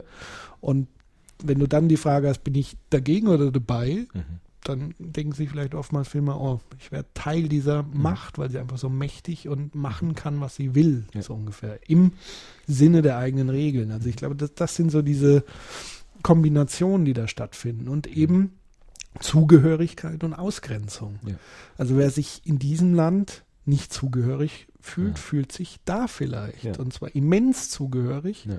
und hat nicht nur dieses Zugehörigkeitsgefühl, sondern kann sogar die eigene Kränkung, Mhm. die dieses Ausgegrenztsein in, in dieser Kultur Mhm. gebracht hat, ähm, projizieren und sich damit so ein Stück weit auch rächen an den Ungläubigen, die einen permanent ausgegrenzt haben, weil man die gesamte Religion des Islams in Frage gestellt hat. Ja, genau. Das war auch bei dieser, bei dieser Religionslehrerin, Lamia Kador heißt die, glaube ich. Wenn ich jetzt den Namen richtig ausspreche, glaube ich. Die war, wo war das? Bei Günter Jauch oder Hart aber fair? Eine, einer von diesen. Und da war irgendwie, hat der Moderator dann gesagt, ja, ähm, wie ist denn eigentlich das Verhältnis von den Deutschen und den Muslimen? Und da hat die Frau Kador gesagt, ich bin auch Deutsche. Und ich bin Muslime. Also Ja. allein schon wieder diese Trennung Ja, aufzumachen. Das dann- ist so wie Juden und Genau. Deutsche. Also, was machen wir eigentlich mit unseren muslimischen Mitbürgern so? Und die hat äh, dann gesagt, also das ist schon äh, Diskriminierung eigentlich, was in Ja. der Frage drinsteht, weil ich bin ja Deutsche, ich habe einen deutschen Pass, um Gottes Willen, und Klar. äh, ich bin Muslimin. Ja? Also niemand würde auf die Idee kommen zu sagen, was machen die Deutschen eigentlich mit den Christen? Oder, mit den Katholiken oder Ja. mit den Evangelien. Also, aber mit den Muslimen wird es halt gemacht. Und das Ja. sind so kleine äh, Zeichen dafür, dass wir da noch nicht sehr weit gekommen sind anscheinend. Da steckt ja ein immenser Rassismus dahinter. ja, schon. Also das ist schon eine Also es wird so auf Rassismus Ja. gedreht, habe ich so das Ja, und Gefühl. Ethnizismus. Ne? Ja. Es gibt die und wir. Also es gibt immer noch ein Wir und es gibt die anderen. Ja. Dass die anderen hier geboren sind und Teil unserer Gesellschaft sind, ähm, wird da verdrängt anscheinend. Also es ist seltsam. Es ist komisch, dass das vor allem mit dieser Gruppe immer noch, dass wir da nicht wirklich weiterkommen anscheinend. Das ist seltsam. Ja. Aber im Grunde genommen ist ja das so dieser Kern, dieses Ausgrenzende. Ähm, und wenn man so ein bisschen die Medien verfolgt hat im letzten Jahr, war ja immer so dieses Unterschwellige, der Islam ist gefährlich. Genau. Ja. Islam an sich ist eine Bedrohung, eben nicht nur konzentriert auf diese radikale Ja. Bewegung, sondern gleich die Riesenschublade und den kompletten Islam, den es ja in dem Sinne gar Ja. nicht gibt, Genau. sondern immer nur unterschiedliche Strömungen, Auslegungen, unterschiedliches Verständnis von Islam, Mhm. wird da so komplett reingepackt. Ja. Und damit heizt sich diese Spirale der Ausgrenzung an. Also ich Mhm. füttere sozusagen die jungen Menschen, die diese Identität suchen und auch in der Religion und Mhm. plötzlich in eine Ecke gestellt werden. Und dann können sie doch sagen, dann gehe ich doch gleich zu den Terroristen, ja. weil dann ist das wenigstens eine runde Sache. Genau, also in der Soziologie gibt es auch diese, bei, bei abweichendem Verhalten von Jugendlichen, bei Kriminalität bei Jugendlichen, Ja. spricht man von Zug- und Druckfaktoren. Okay. Also äh, Druckfaktoren sind Ausgrenzungsfaktoren, also du hast wenig Chancen auf eine gute Arbeit, auf ein Studium, auf eine Ausbildung. Das drückt dich aus der Gesellschaft raus. Mhm. Und die Zugfaktoren sind die Angebote der Subkulturen. Ja. Also komm zu uns und dann bist du was. Ja.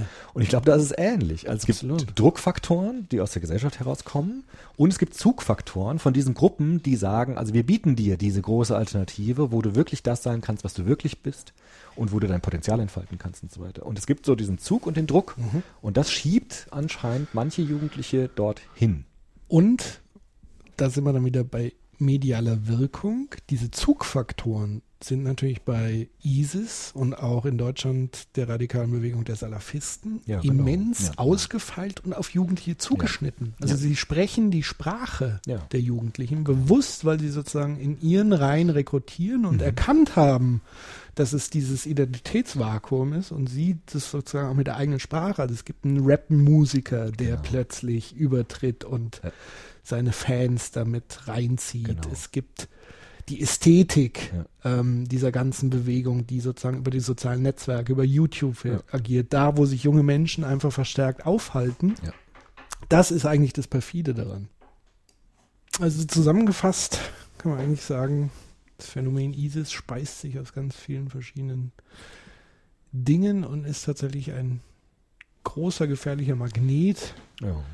für orientierungslose Menschen zum einen.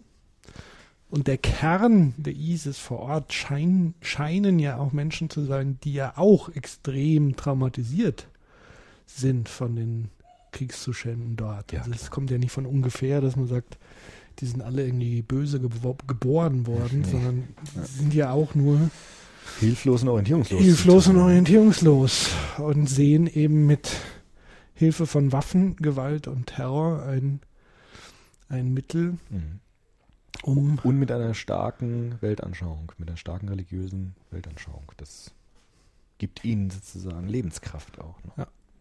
und natürlich, weil ähm, sich natürlich in dem Bereich viele andere Länder auch entsprechend in diese Region mit eingemischt haben. Ja. Also diese verunglückte Golfkrieg, Klar, kann das man sagen, ja, das hat ja waren ein halt alles Chaos so Faktoren. klar. Genau. So ein Vakuum entstanden ist der Hilflosigkeit, in der das dann sehr gut hineinstechen konnte, ne? weil sozusagen die, die Probleme einfach nicht gelöst wurden. Ja. Und äh, jetzt natürlich dadurch Nährboden war für extreme Haltungen. Genau. Also man kann sagen, es ist ein Vakuum Absolut. entstanden, der Macht, der Machtverhältnisse. Genau. Auch als Zerstörung ganz viel kaputt gegangen. Hilflosigkeit, Viel Perspektivlosigkeit, Leid, Ungerechtigkeitserfahrung en masse. Ja. Und das sind natürlich äh, schlimme Nährböden für solche extremen Haltungen, ja, Absolut. die dann entstehen. Ein westliches Phänomen, was aber unmittelbar in Zusammenhang steht, und da könnte ich ja gleich die provokative äh, Frage stellen, Ja. fühlen sich 15.000 Dresdner nicht integriert? Ja. Was Ja. ist denn da Ah, eigentlich ja, los? ja, genau. Ja. Also Stichwort Pegida. Schneegida. Ist ja- genau. Pegida. in Frankfurt gestern gab es Schneegida. Pegida, ja. Patriotische Mhm. Europäer Ja. gegen die Islamisierung des Abendlandes. Genau. Der Titel alleine Ist verdient schon schon, absurd. verdient, ja, verdient schon eine hermeneutische Analyse. Ne? Ja, dann machen Weil, wir mal. Naja, gut. Die Patrio wie, äh, patriotische, Patriotische Europäer. Europäer. Mhm, Genau. Da steckt natürlich was Heiliges schon wieder mit drin. Ne? Das ist aufgeladen mit einem Pathos, der gewissermaßen etwas, ähm, etwas Besonderes mittransportiert, etwas Heiliges. Also es gibt sozusagen ein schützenswertes Europa und es Ja. gibt Kämpfer, die dafür einstehen. Das ist sozusagen ein heroisches, ein heroisches Moment, ja, das da mittransportiert wird. Und was ich interessant finde, es ist gleichzeitig ein Mechanismus, ein Schutzmechanismus, Mhm. nämlich gegen die Behauptung, dass hier äh, Nationalisten am Werk sind. Ja, Weil ich genau. sozusagen damit ja das größer mache, sage, es geht hier Europa, nicht um genau. Deutschland, sondern es geht ja um Europa, ja. Europa. das Heilige ist nicht mehr Deutschland, sondern Europa, genau. Genau. Und Abendland, das ist natürlich auch nochmal ein Begriff, den man vielleicht so ein bisschen äh, erläutern müsste, weil der natürlich auch ein Genau. bisschen absurd ist. Gut, ist ein alter Begriff. Ne? Max Ja. Weber hat zum Beispiel vom Abendland gesprochen, weil er gesehen hat, dass bestimmte kulturelle Phänomene eher im Abendland entstanden sind als in anderen äh, Länder, äh, Gegenden der Welt. Ähm, aber in der globalisierten Welt, in der globalisierten Zeit würde man diese Begriffe soziologisch zumindest äh, für überholt ansehen. Zum einen überholt und zum anderen Kategorisierung einerseits, aber es steckt ja sofort die Wertung dahinter, das Morgenland, sozusagen das Pendant des Abendlandes, wäre weniger wert. Ja, oder zumindest etwas ganz anderes, also etwa eine, eine Gegenwelt sozusagen, die unsere bedroht, die sozusagen Kontaminierungsbedrohungen beinhaltet. Das Mhm. ist in dieser Zweiteilung mit äh, impliziert. Hans Joas zum Beispiel, ein Soziologe, mit dem ich mich viel beschäftige mit seinen Schriften, der spricht auch von so einer Abendlandsrhetorik, die ihm Ja. tierisch auf die Nerven geht, weil sie eigentlich solche alten ähm, Gegenüberstellungen immer noch weiter transportiert, die sich aber empirisch in unserer Welt erledigt haben sollten eigentlich. Ja. Ähm, ich habe vor kurzem auch irgendwie ein, ein Zitat vom guten alten schwarzmalerischen Adorno mal rausgegriffen. Schwarzmalerischen Adorno. Ja, am Ende war ja, er war sehr ja. schwarz, ja. schwarzmalerisch. Das war jetzt Stimmt schon. so. ja. Das war er, ja. ähm, der, ich zitiere, äh, gesagt hat, ähm, jetzt muss ich noch schnell gucken, ähm, Theodor Adorno stellte schon 1955 fest, dass manche die abendländische Kultur anstelle der weißen Rasse gesetzt haben. ja. Nicht selten verwandelt sich der faschistische Nationalismus in einen gesamteuropäischen Chauvinismus. Mhm. Das vornehme Wort Kultur tritt anstelle des verpönten Ausdrucks Rasse, bleibt aber ein bloßes Deckbild für den brutalen Herrschaftsanspruch. So Ja. Adorno. Ja, sehr, sehr schlau wiederum. Ne? Ähm, Man könnte auch sagen, Europa ist sozusagen das neue Wort für Nation. Ne? Das wird jetzt auch verwendet, äh, hast du eben auch gesagt, um nicht dieses Deutschland jetzt zu verwenden oder Nationalgefühle äh, Gefühle da stark zu machen. Es geht eher dann so um Kultur, Europa, Abendland, größere Kategorien, die aber eigentlich ähnliche Dynamiken transportieren, wie wenn man jetzt über Deutschland sprechen würde über, mhm. oder andere Dinge. Und dazu vielleicht noch ergänzend ähm, ein Gedanke von Adorno, den ich auch sehr wichtig finde in dem Zusammenhang. Der Rassenunterschied wird zum Absoluten erhoben, damit man ihn absolut abschaffen kann, wäre es selbst, in dem nichts Verschiedenes mehr überlebt. Eine emanzipierte Gesellschaft jedoch wäre kein Einheitsstaat, sondern die Verwirklichung des Allgemeinen in der Versöhnung der Differenzen. Politik, der es darum im Ernst noch ginge, sollte deswegen die abstrakte Gleichheit der Menschen nicht einmal als Idee propagieren. Sie sollte stattdessen auf die schlechte Gleichheit heute, die Identität der Film mit den Waffeninteressenten Interessenten deuten, den besseren Zustand aber denken als den, in dem man ohne Angst verschieden sein kann. Genau. Da steckt, glaube ich, so tatsächlich so dieser Kern des Konfliktes drin, die, der Angst vor Vielfalt, vor Mhm. Kontamination Mhm. und auch dieses alles ist irgendwie gleich. Mhm. Also es ist, glaube ich, ein Unterschied zu sagen, alles ist gleich oder alles hat eine gleiche Berechtigung. Ja, klar. Alles ist Ähm, gleich oder alles ist gleichberechtigt oder gleichwertig. Ja. also es geht eigentlich um die, die Gleichwertigkeit der Vielfältigkeit. Genau. So ein bisschen. Ja, klar. Gut, ich meine, bei dieser Pegida-Bewegung, da wurde jetzt ja viel drüber gesprochen in Medien und so weiter. Und ich glaube, das Interessante ist äh, eher zu schauen, was sind das für Motive hinter diesen plakativen Motiven. Ja. Weil man kann ja relativ schnell sehen, dass die Islamisierung, die Gefahr einer Islamisierung gerade dort, wo die Menschen so auf die Straße gehen für Pegida, sehr gering ist, weil da der Anteil von muslimischen Menschen beispielsweise verschwindend gering ist im Vergleich jetzt zu anderen Städten wie Frankfurt oder Berlin. Und deshalb sozusagen dieses Argument ja empirisch gar nicht zählen kann, weil es ja gewissermaßen diese Bedrohung überhaupt nicht gibt. Ja. Deshalb ist es natürlich schon interessanter, jetzt tiefer zu gehen und zu gucken, was ist eigentlich die Dynamik, die sich dahinter gewissermaßen verbirgt, hinter diesem, dieser Schuldzuweisung jetzt, äh, es geht hier um eine Bedrohung von Islamisten oder so etwas, was ja in Dresden oder äh, da auch gar nicht der Fall ist. Ja. Aber was, was treibt die Menschen auf die Straße? Wovor haben sie wirklich Angst? Was sind wirklich ihre, ihre Sorgen, die sie haben? Ja. Darf man diese Frage denn überhaupt stellen? Ja, ich glaube, man muss sie schon stellen. Also, Naja, weil das ist ja nochmal der andere Teil des Diskurses, der Ja. gerade stattfindet, zu sagen, mit Nazis und sie werden sozusagen alle in einem Topf in Nazis geworfen, sollten wir gar nicht in den Dialog treten. Ja, Das das heißt, stimmt, dann ja. könnten wir auch gar nicht rausfinden, was tatsächlich dahinter sich verbirgt. ja, ich würde mich nicht auf diese Nazi-Ebene einlassen. Also ich würde jetzt nicht mit äh, Pegida-Leuten über den Islam diskutieren oder über islamistische Bedrohung. Diese Ebene würde ich tatsächlich nicht eingehen, weil da kommt nichts bei raus. Also Ja. die würden ja sagen, na doch, siehst du ja hier überall und so und Kriminalität und bla. Also ich würde diese Ebene tatsächlich, also auch was jetzt alles mit Faschismus oder na, also nationalsozialistische Rhetorik, die da kommt, darauf würde ich mich überhaupt nicht einlassen. Das, das verdient tatsächlich Ausgrenzung und Abgrenzung. Ja, da würde ich mich eher ganz klar positionieren. Aber natürlich muss man mit den Menschen, glaube ich, über ihre eigentlichen, also versuchen zu ertasten, was sind ihre eigentlichen Ängste, weil ich glaube, dieses Islam, Islamophobe ist eine Projektion. Das ist ein uralter Mechanismus, dass irgendeine Minderheit jetzt wieder herangezogen wird, die schuld daran ist, an dem Zustand, äh, den ich selbst an mir spüre. Also es ist ja ein uralter Mechanismus, gab es in Deutschland schrecklicherweise schon immer und äh, es gibt ihn heute auch noch. Und empirisch kann man ja sehen, dass diese Projektion vollkommen irrsinnig sind, weil die Menschen, äh, die da leben, überhaupt kein, keine Bedrohung vor Islamisierung haben. Das ist absurd. Deshalb ist die eigentlich interessante Frage, kann nur die sein, gewissermaßen, was für Probleme stecken denn dahinter? Also was sind denn die eigentlichen, wirklichen Probleme?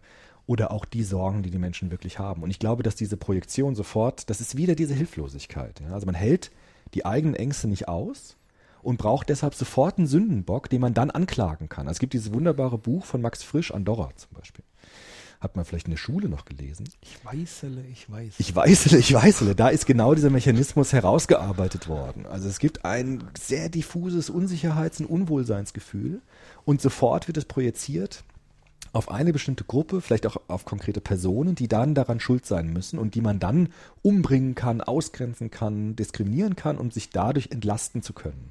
Das ist sozusagen eine soziologisch schon ganz oft beschriebene Dynamik und die scheint da auch zu zu greifen, diese Dynamik. Ich finde es interessant, dass sozusagen die Projektionsfläche, die da benutzt wird, die ja eigentlich sowas wie ein Phantom ist, zumindest ja. in der Region, weil wie du sagst, 0,1 ja. Prozent äh, Anteil in Sachsen muslimisch, sind genau. muslimisch. Ja. Das heißt, es gibt keine unmittelbare Berührung, genau. sondern alles ist Hörensagen.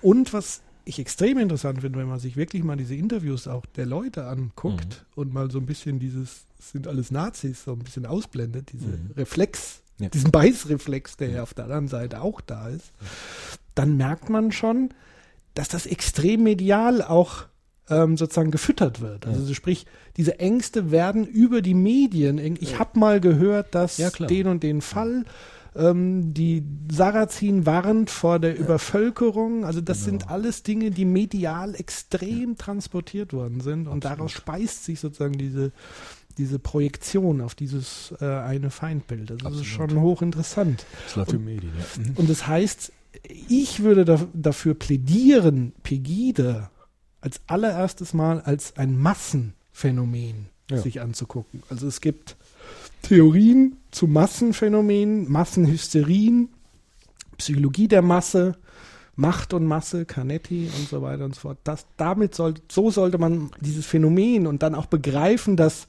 je mehr Aufmerksamkeit ja. sowohl dafür wie auch dagegen ich diesem Thema widme, desto größer wächst eigentlich dieses Phänomen. Ja. Weil da steckt ja auch sowas drin, ich glaube in der Soziologie nennt man das irgendwie Group Think, mhm. ja. dieses Gruppendenken. Das heißt, je stärker ich dagegen pralle, desto stärker zieht sich diese Gruppe zusammen. Und, und also diese ja, Konfrontation führt zu einer Aufblähung dieses auch, Phänomen. Und eigentlich müsste man, wie du sagst, in die einzelnen Biografien dieser Menschen reingehen und sie aus dieser Masse herauslösen. Mhm. Weil jeder nimmt ja sein eigenes biografisches Problem mit in ja, den klar, Ring klar. und alle projizieren das aber auf dieses eine Phantom. Ja. Ja, das ist das eine. Und das andere ist natürlich schon wichtig, ganz klar sich zu positionieren gegen diese rassistischen Projektionen. Also Absolut. Also ganz klar zu sagen, da gehe ich nicht mit, da und nicht bin ich nur auch dagegen. Weil ich glaube, dass, ich finde es ganz schlimm, dass jetzt manche Politiker tatsächlich äh, öffentlich sagen, wir müssen ja auch über die Asylpolitik jetzt mal neu diskutieren weil äh, anscheinend sind die Menschen ja nicht unzufrieden. Das finde ich eine ziemlich üble Geschichte. Ja. Weil jetzt wirklich dann in den Diskurs eingestiegen wird. Also sie fallen gewissermaßen darauf rein, auf diese Projektion und machen mit. Mhm. Und das finde ich eine ganz problematische Geschichte. Also ich würde schon sagen, einerseits sich natürlich ganz klar distanzieren. Genauso wie wir das ja in diesem Rechtsradikalismus äh, Soziopod gemacht haben. Ja, also haben wir auch Rechtsradikalismus als Phänomen uns angeschaut und mhm. haben auch versucht, Erklärungstheorien zu sichten, die beschreiben, wie es dazu kommt, dass Menschen rechtsradikal werden, zum Beispiel Jugendliche. Ne? Da gibt es ja dann Desintegrationstheorien und so weiter. Und so müsste man, finde ich, mit diesem Phänomen auch umgehen. Also sagen, wir bleiben gar nicht auf dieser Ebene nach äh, Rassismus, Nationalismus, sondern versuchen sofort natürlich eine andere Ebene einzunehmen, nämlich eine Erklärungsebene. Was sind die Nöte und Sorgen und die Zukunftsängste mhm. und die äh, Befürchtungen der Menschen, die sich dann solchen Projektionen hingeben? Absolut, weil man muss sich tatsächlich wirklich die Frage stellen, woher kommt diese Projektion? Ja. Also aus der Wurzel der Angst, das ist klar. Also ja. Hilflosigkeit, Perspektive ist so das eine. Ja. Und das ist auch ganz klar in der Verantwortung der Politik. Ja. Nämlich eine Region über lange Zeit in Stich zu, gelassen zu haben. Eine Region, die geprägt war von zwei die, aufeinanderfolgenden Diktaturen ja. oder totalitären Systemen, die jetzt plötzlich einer Identitätslosigkeit mhm. gegenübersteht und einer Perspektivlosigkeit hinzukommend. Also hohe Arbeitslosigkeit, ähm, immer das Gefühl gehabt zu haben, die Wessis, die Ossis, Ja. immer diese Spaltung in den Köpfen. Und wenn man so die Rhetorik auch zum Teil sich anschaut auf diesen Demonstrationen, ist mir jetzt persönlich aufgefallen, zum Beispiel wird immer appelliert, jetzt wächst West und Ost endlich Genau. zusammen, weil wir plötzlich ein gemeinsames Feindbild haben. Also Genau, das ist, dieser äh, Wunsch nach Ja, nach wirklich Einheit. Genau. Und Einheit durch. Abgrenzung. Dieses alte Genau. Muster wird da wieder äh, dynamisiert. Einheit durch Abgrenzung. Wir schaffen es anscheinend nicht, eine Einheit einfach so hinzukriegen, sondern wir brauchen ein Feindbild, vor dem wir uns dann zusammenschweißen. Ich glaube schon, dass das auch viel zu tun hat mit dem Prozess der, der, der, äh, der Wiedervereinigung. Mhm. Also Dieter Henrich zum Beispiel, auch so ein, einer meiner Lieblingsphilosophen, hat ja auch gesagt, dass da vieles falsch gemacht worden ist. Also weil man die Menschen eigentlich nie wirklich respektiert hat im Osten und auch nie wirklich zu Wort kommen hat lassen. Und dass auch diese Dynamik der Wiedervereinigung äh, sich nicht so entfaltet hat, wie man gehofft hat, weil es auch äh, da Fehler gab in diesem Prozess. Und ich glaube schon, dass das Nachwirkung auch dieser Versäumnis ist, also wirklich die äh, Menschen ernst zu nehmen, sie in die Biografien ernst zu nehmen und wirklich eine Aufarbeitung auch der DDR-Zeit wirklich zusammen zu machen, ohne jetzt äh, äh, diese, diese Unterschiede wieder zu machen. Wir sind ja die demokratischen Wessis und ihr seid ja die problembelasteten Osten. Jetzt erklärt uns mal, äh, was bei euch alles schiefgelaufen ist, sondern wirklich versuchen zusammen sich das wirklich ehrlich und aufrichtig anzuschauen, sodass wir voneinander da lernen können. Und das ist, glaube ich, misslungen. Und darunter leiden die Menschen bis heute. Und de- diese Ebene, also diese Diskursebene sich anzuschauen, ist viel interessanter, finde ich, als jetzt wirklich über diese Frage nach Islamisierung zu sprechen, die ja zu nichts führt. Also da hat man diese in Talkshows immer diese Gegeneinanderknall-Argumente und am Ende äh, äh, ist, sind wir keinen Schritt weitergekommen. Ja. Absolut. Und wie du eben sagst, also es ist absolut fatal, wenn ich als Politiker einer eigentlich demokratischen Partei mich hinstelle und sage, man muss diese Ängste ernst nehmen. Man Ja. muss die Angst Genau. ernst nehmen. Die Angst an sich, aber Ja. nicht die Angst vor Islamisierung. Die Genau. darf man auf keinen Fall ernst nehmen. Und da äh, agieren jetzt sehr viele Genau. populistisch Ja. und wollen sie sozusagen wieder zurückholen Genau. in die demokratische Mitte. Also gerade die CSU, Mhm.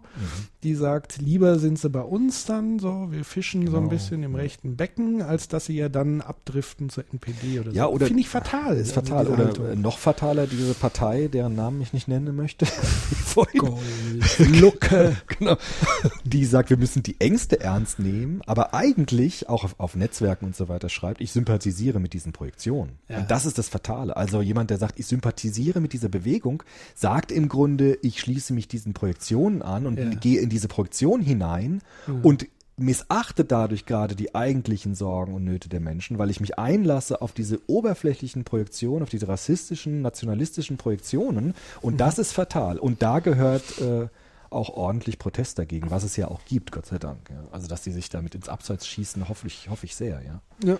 Also man muss wirklich das als ein Massenphänomen betrachten, wo auch Medien und Politiker eine große Rolle spielen. Also die Bildzeitung, was die allein Ja. für Böcke da schießt. Also einerseits die Pegidas Demonstranten als Idioten hinstellen, aber auf der anderen Seite, jetzt war das die letzte Meldung mit diesem muslimischen äh, Lied in, im Weihnachtsgottesdienst, wo sie Ja. nochmal richtig gehetzt haben und es war halt einfach eine Erfindung. Ja, Ähm, ja.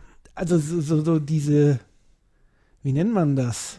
Ja, also Hybris. ja, genau. Dieses Aufrechterhalten von Bigotterie. Diesem, genau. Also äh, das Genau. macht die Leute ja irre, weil ich Das glaube tatsächlich, die. Pegida-Leute dachten, wir gehen wirklich für, für was auf die Straße, was auch breit in Mhm. der Gesellschaft verankert ist, Ja. was es ja auch war Ja. durch diese Sarrazin-Thesen, Ja, aber nee, es war durch nicht ver- diese aber die, Aufbearbeitung. Aber die Angst vor Fundamentalismus oder vor Islamisierung war eben nicht so weit verbreitet in der Gesellschaft.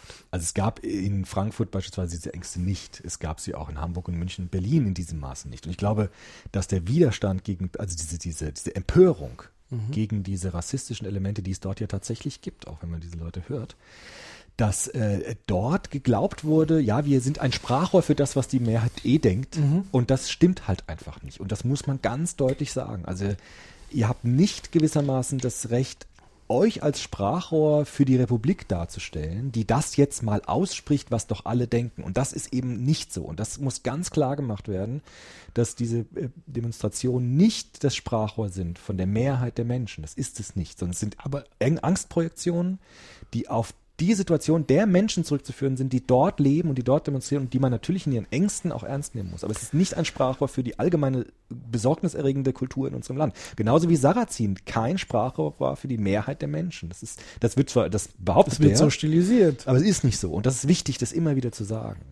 Aber da würdest du mir doch äh, zustimmen, dass sozusagen gerade Medien und Politiker der Auf demokratischen. Parteien in der Verantwortung stehen, Ja, unbedingt. jetzt endlich mal Schluss mit dieser Absolut. Befeuerung dieser Ressentiments. Haben. Genau, das ist das äh, Wichtige. Und nicht immer dieses äh, mit dieser furchtbaren Partei, die dann in Talkshows immer sagt, wir sind ja überhaupt nicht mit diesen Leuten gemein und dann auf Facebook-Seiten schreibt, äh, ich, ich sympathisiere aber mit dieser Bewegung. Also immer dieses, man nennt es in der Psychologie Double Bind.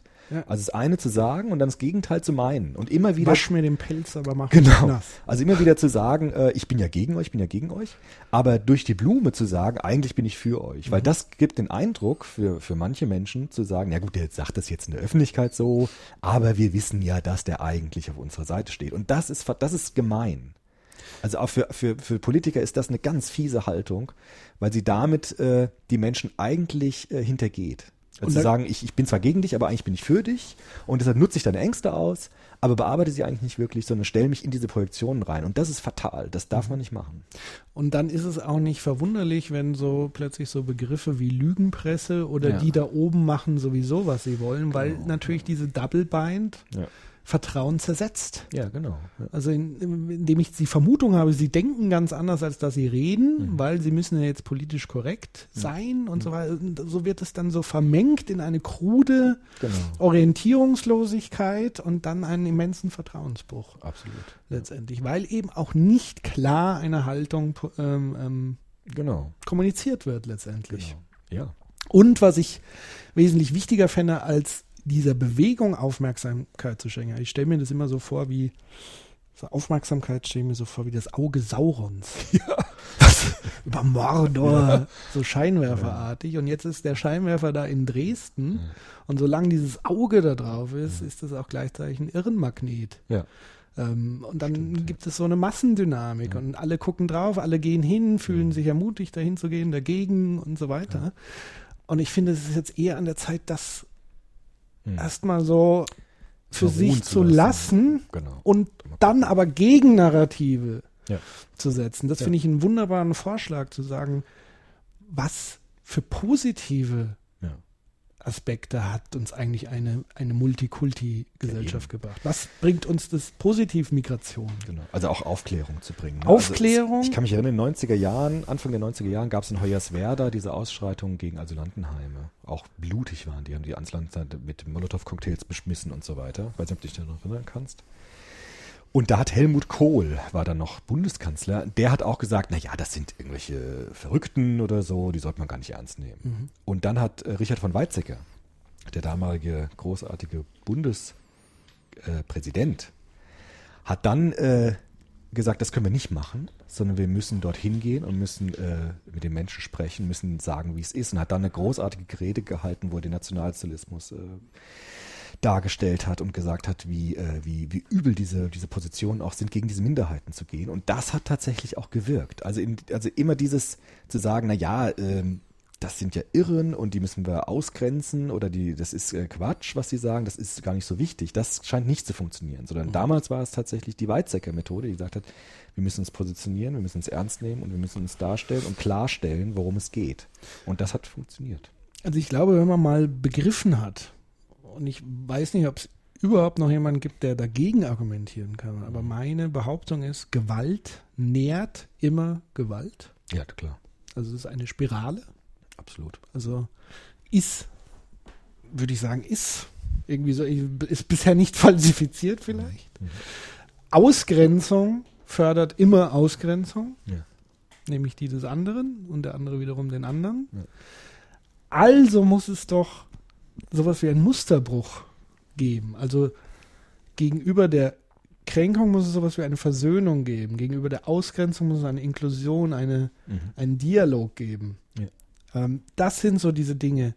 Ähm, und nochmal zum Thema Aufklärung. Ich glaube, mit Vernunft allein kommen wir da auch nicht weiter, Mhm. weil ich glaube, es ist ja eine sehr emotionale Ja. Diskussion. Das heißt, vielleicht muss man auch emotionale Kontrapunkte setzen, Das auf jeden Fall. indem man auch emotionale Begegnungen schafft. Ja. Ähm, also ich könnte mir zum Beispiel vorstellen, anstatt sich daneben dran hinzustellen, die Leute einfach nur anzubrüllen, Mhm. was für äh, beschissene Nazis äh, sie eigentlich sind, wäre es doch mal ganz nett, ein, einen kulturellen Ring zu bilden, Mhm. einen multikulturellen Ring drumherum und Angebote zu schaffen, mit Mhm. Menschen in verschiedenen Kulturen einfach ins Gespräch zu kommen. Ja. Es werden nicht alle wahrnehmen, aber wichtig sind ja die, die eigentlich schwanken Mhm. die, die eigentlich noch nicht genau wissen, wo sie jetzt verortet sind und die diese Begegnung noch nie hatten. Ja. Und das gilt es irgendwie zu machen, also Begegnungen zu schaffen, Gespräche und eben nicht zu sagen, ihr seid Abschaum, Ja. mit euch wollen wir nichts zu tun haben und Mhm. umgekehrt eben genauso. Also das verhärtet Mhm. das Ganze eben. Ja. Aber vielleicht bin ich da auch einfach zu ähm, sozial romantisch veranlagt. nee, glaube ich nicht. Also ich glaube auch, dass das wäre das eine, im, im direkten äh, Dialog, ja, das zu machen. Und ähm, vor allem die, die wirklichen Ursachen äh, sich anzuschauen. Also nicht auf dieser äh, äh, Diskussion stehen zu bleiben, ob wir jetzt bedroht werden von Islamisten in Dresden oder nicht, sondern wirklich den Mut zu haben, äh, die eigentlichen Probleme, die dahinter stehen, in Angriff zu nehmen. Müssten wir eigentlich nach Dresden, wenn da 15.000 Menschen demonstrieren, auch 15.000 Sozialarbeiter und Psychologen hin? Das ist ja eine Pathologisierung dieser Leute.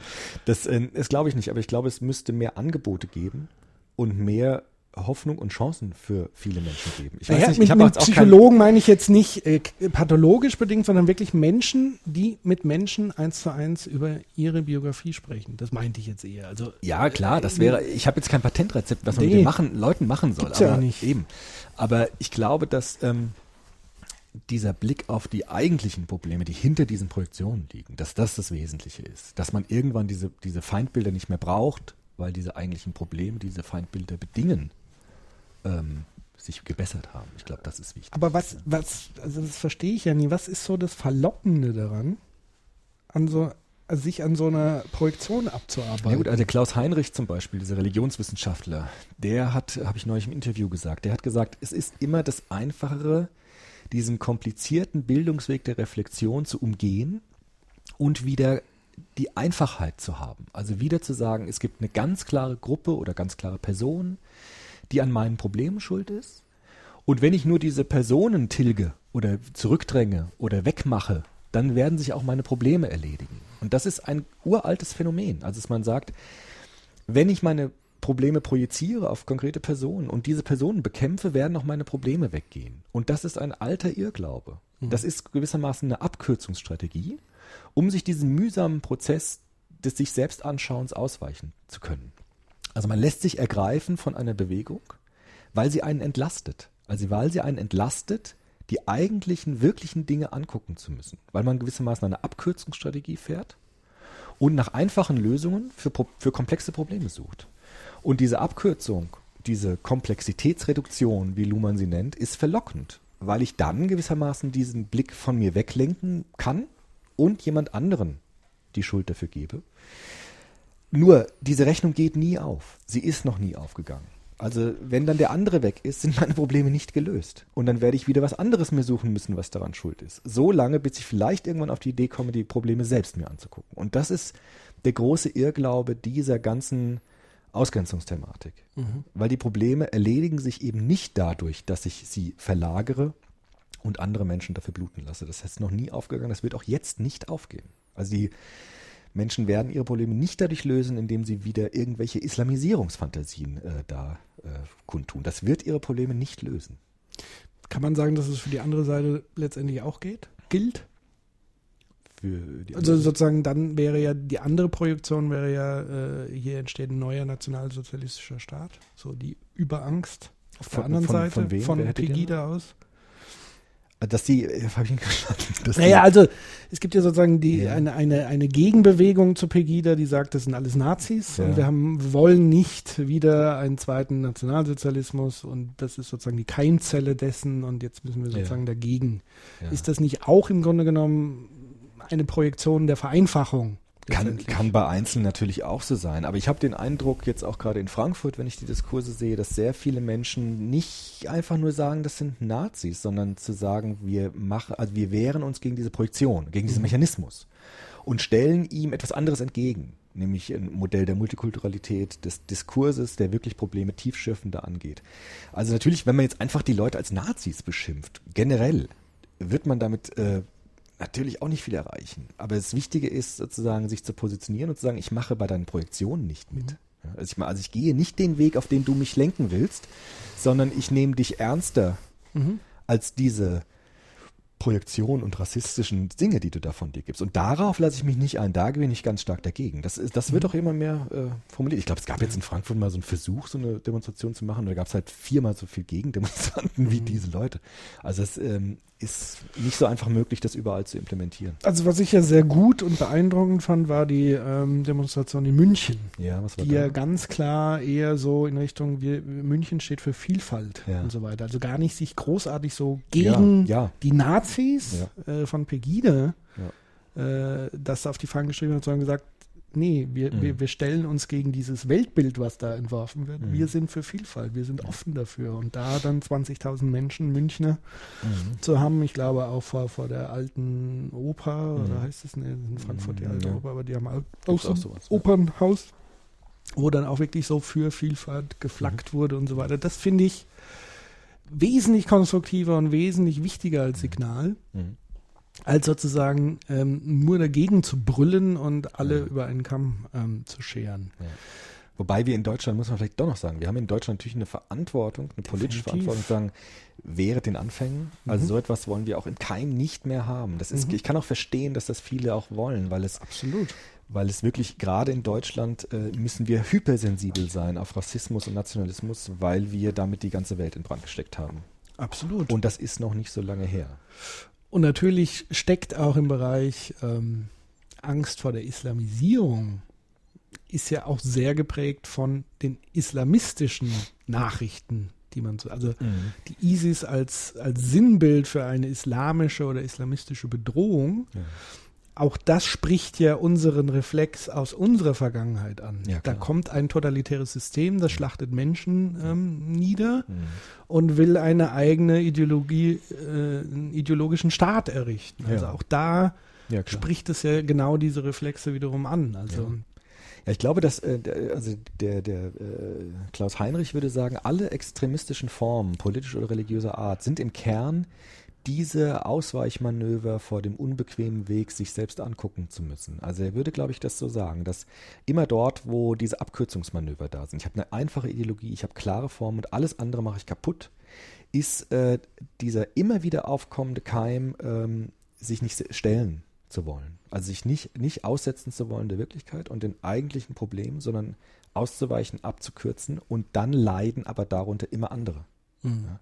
Und das hört nie auf, weil ja die Probleme nicht gelöst werden. Das heißt, diese Ideologien, das sah man ja auch äh, in, in allen politischen Ideologien, die, da, für die ist es nie gut. Da reicht es nie.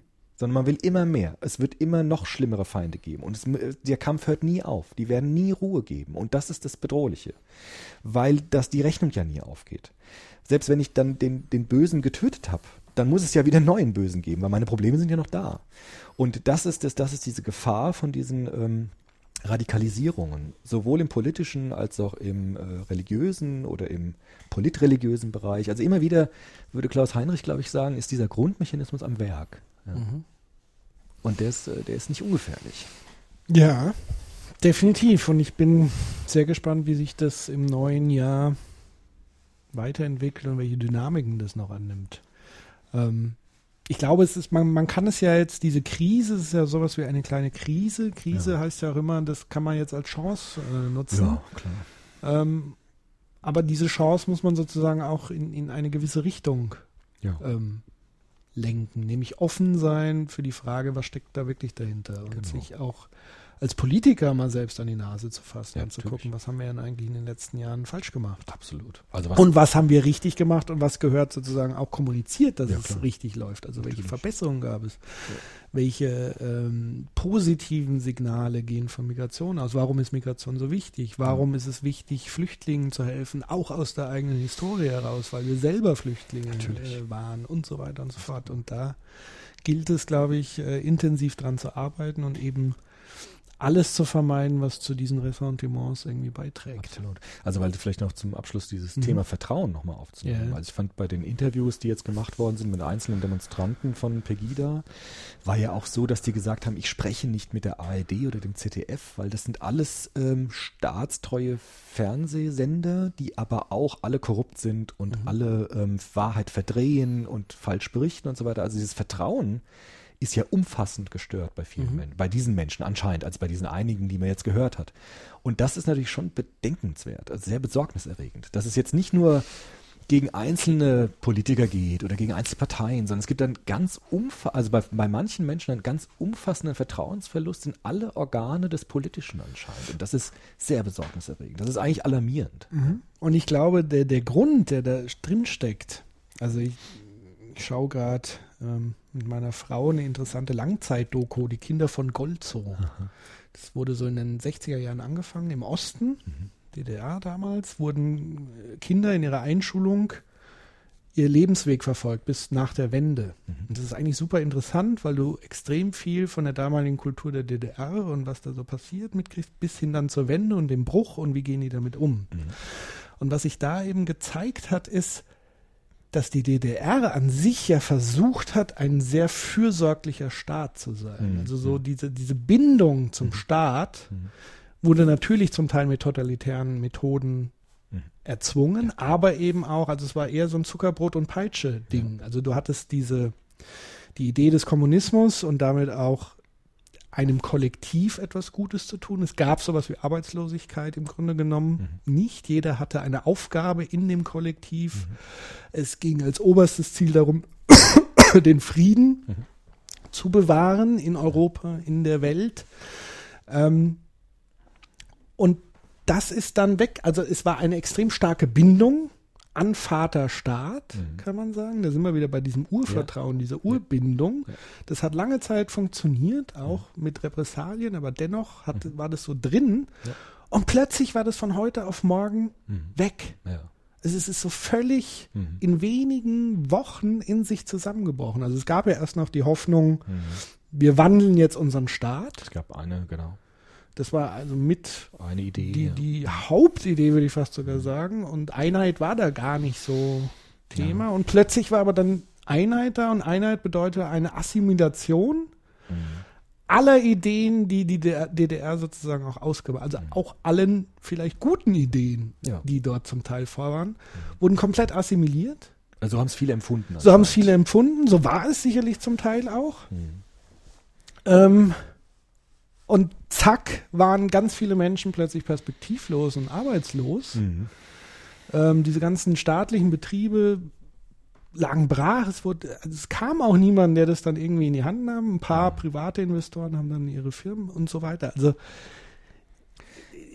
Ja, diese Historie. Ja. Und ich glaube halt, genau, ich glaube, dass diese, diese ganze Aufarbeitung dieser ganzen Geschichte noch gar nicht richtig begonnen wurde. Also es gab so großartige Institutionen wie die Gauk-Behörde, die wirklich versucht hat, möglichst fair, auch wenn das natürlich an manchen Stellen auch nicht geklappt hat, aber möglichst fair versuchen, wirklich das aufzuarbeiten, transparent zu machen und ein Stück Geschichte uns anzueignen. Ja?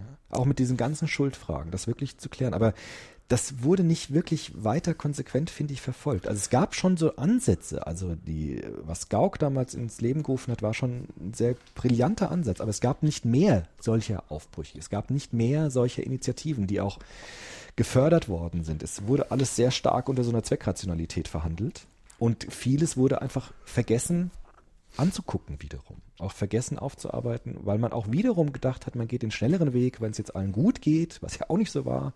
Blühende Landschaften, so seltsame Sprüche, Erwartungen wurden Erwartungen, geweckt. Hoffnungen, ohne Ende. Träume, aber das darunterliegende, nämlich durch die Aufarbeitung der Geschichte, das Ernstnehmen, der Dialog, der war bis heute, glaube ich, äh, etwas unterbelichtet.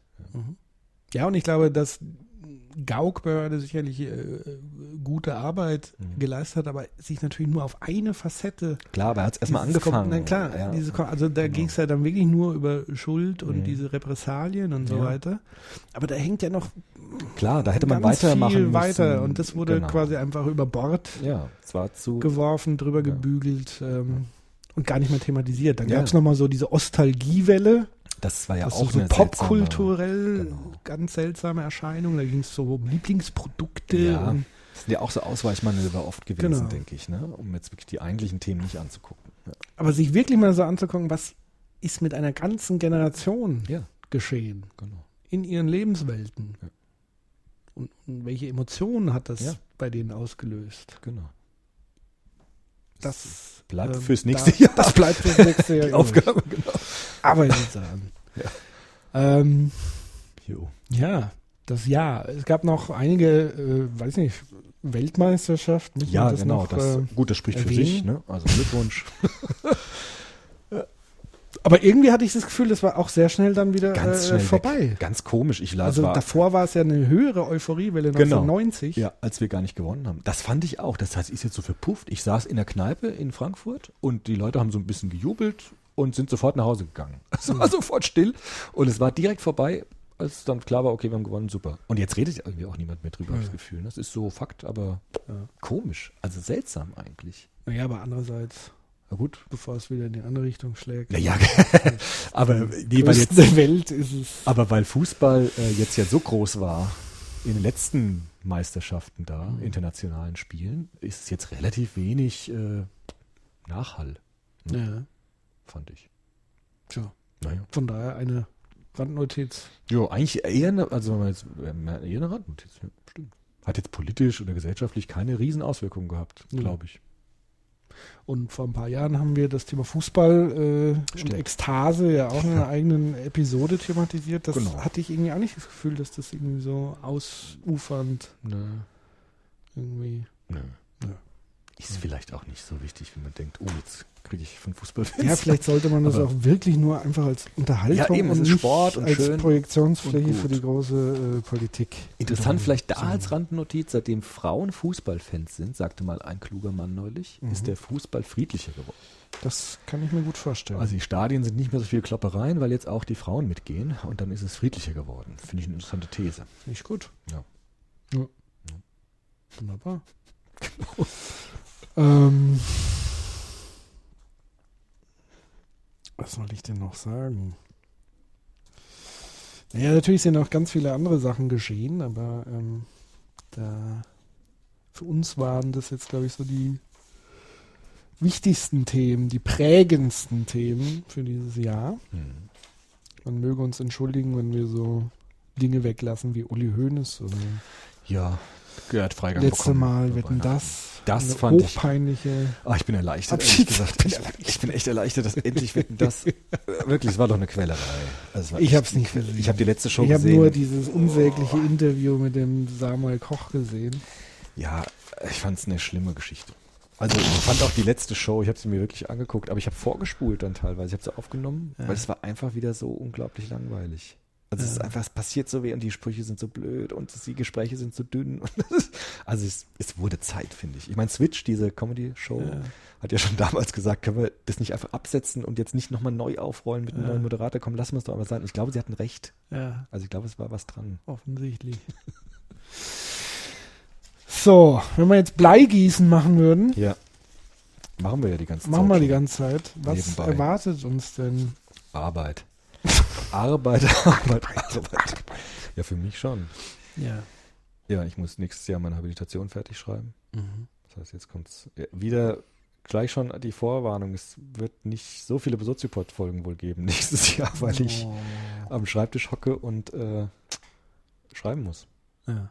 Das ist halt blöd. Aber es wird wahrscheinlich so sein. Schauen wir mal. ja. Das ist jetzt blöd, jetzt am Jahresende so einen Satz zu machen, ne? Aber Das vielleicht ist es ehrlich. äh, Also es ist halt. Na, Ehrlichkeit Ehrlichkeit ja wird am längsten. ja. So Vertrauen und Erwartung. Ja. Wir haben ja immer versucht, in den letzten Episoden behutsam darauf aufmerksam zu machen, Ja. dass die Frequenz. Ja, es ist so. Es ist blöd. Es tut so uns auch ist. ja selbst leid. Ja, es ist ja nicht klar. so, dass wir jetzt sagen, nur egal, sondern es ist halt echt tragisch, aber es geht einfach manchmal nicht anders. Ja. Ja. Und ich fürchte, nächstes Jahr, erst zumindest die erste Hälfte des Jahres, wird es erstmal so bleiben. Wahrscheinlich. Aber vielleicht geht ja doch nur eine, ein, zwei Folgen hin. Mal schauen. Ja. ja, ich bin gespannt, was das neue Jahr bringt. Mhm. Im Moment fühle ich mich nicht so Mhm. wohl. Ja gut, dass viele Veränderungen jetzt nochmal vielleicht. Oder Persönliche Veränderungen, aber auch so, ich finde irgendwie momentan so diese ganze Atmosphäre, eben, mich nerven auch im Moment so die sozialen Netzwerke. Ich Ja. glaube, da muss ich mich zurückziehen. ja gut, da hab bin ich jetzt Gefühl- nicht so drin wie du. Ja, ja. Und ja, schauen wir mal. Langsam angehen lassen. Ja, es ist nicht so einfach, wenn man schon jetzt mittendrin weiß, es geht volles Rohr Ja, nächste Woche Stimmt. äh, wieder in die Vollen. Da habe ich tatsächlich so eher so ein bisschen Angst. So, Hm. davor. Schauen wir mal. Jetzt schneit's und äh. Winterspaziergänge. und dann schon Genau. mal weiter. Also eher vielleicht darauf zu konzentrieren, ähm, das ist, glaube ich, so ein Vorhaben oder ein Vorsatz, hat immer so tolle Vorsätze, ähm, ist für mich, sich eher äh, mal auch wieder auf die positiven Dinge Mhm. zu konzentrieren, Dinge, die Sinn machen Mhm. und die sozusagen zu befördern, alles andere vielleicht noch so ein bisschen mm, auszublenden Ja. und sich auch selbst mal einen Gefallen zu Auf jeden tun. Fall. Auf jeden Fall. Ähm, ja, ich wünsche euch da draußen einen guten Rutsch, Genau. wie man so schön sagt, und ein wesentlich erfreulicheres Jahr 2015, 14. 14, 15, 14. Ein wesentlich erfreulicheres 15. Jahr als. Achso, nee, so 2014, meinte ich nicht. Ich oder? wünsche euch ein Nee. erfreuliches Jahr Ach so, 2015. Okay, ja. Das Ähm, was erfreulicher war als dieses Jahr. Vielleicht. Vielleicht war ja für der eine Eben, vielleicht waren ja für manche Jahr. Also, Raketenjahr, kann nicht sein. Genau, Dann bleibt so. bleibt so. Bleibt gesund. Bleibt gesund, Genau. frisch im Geist.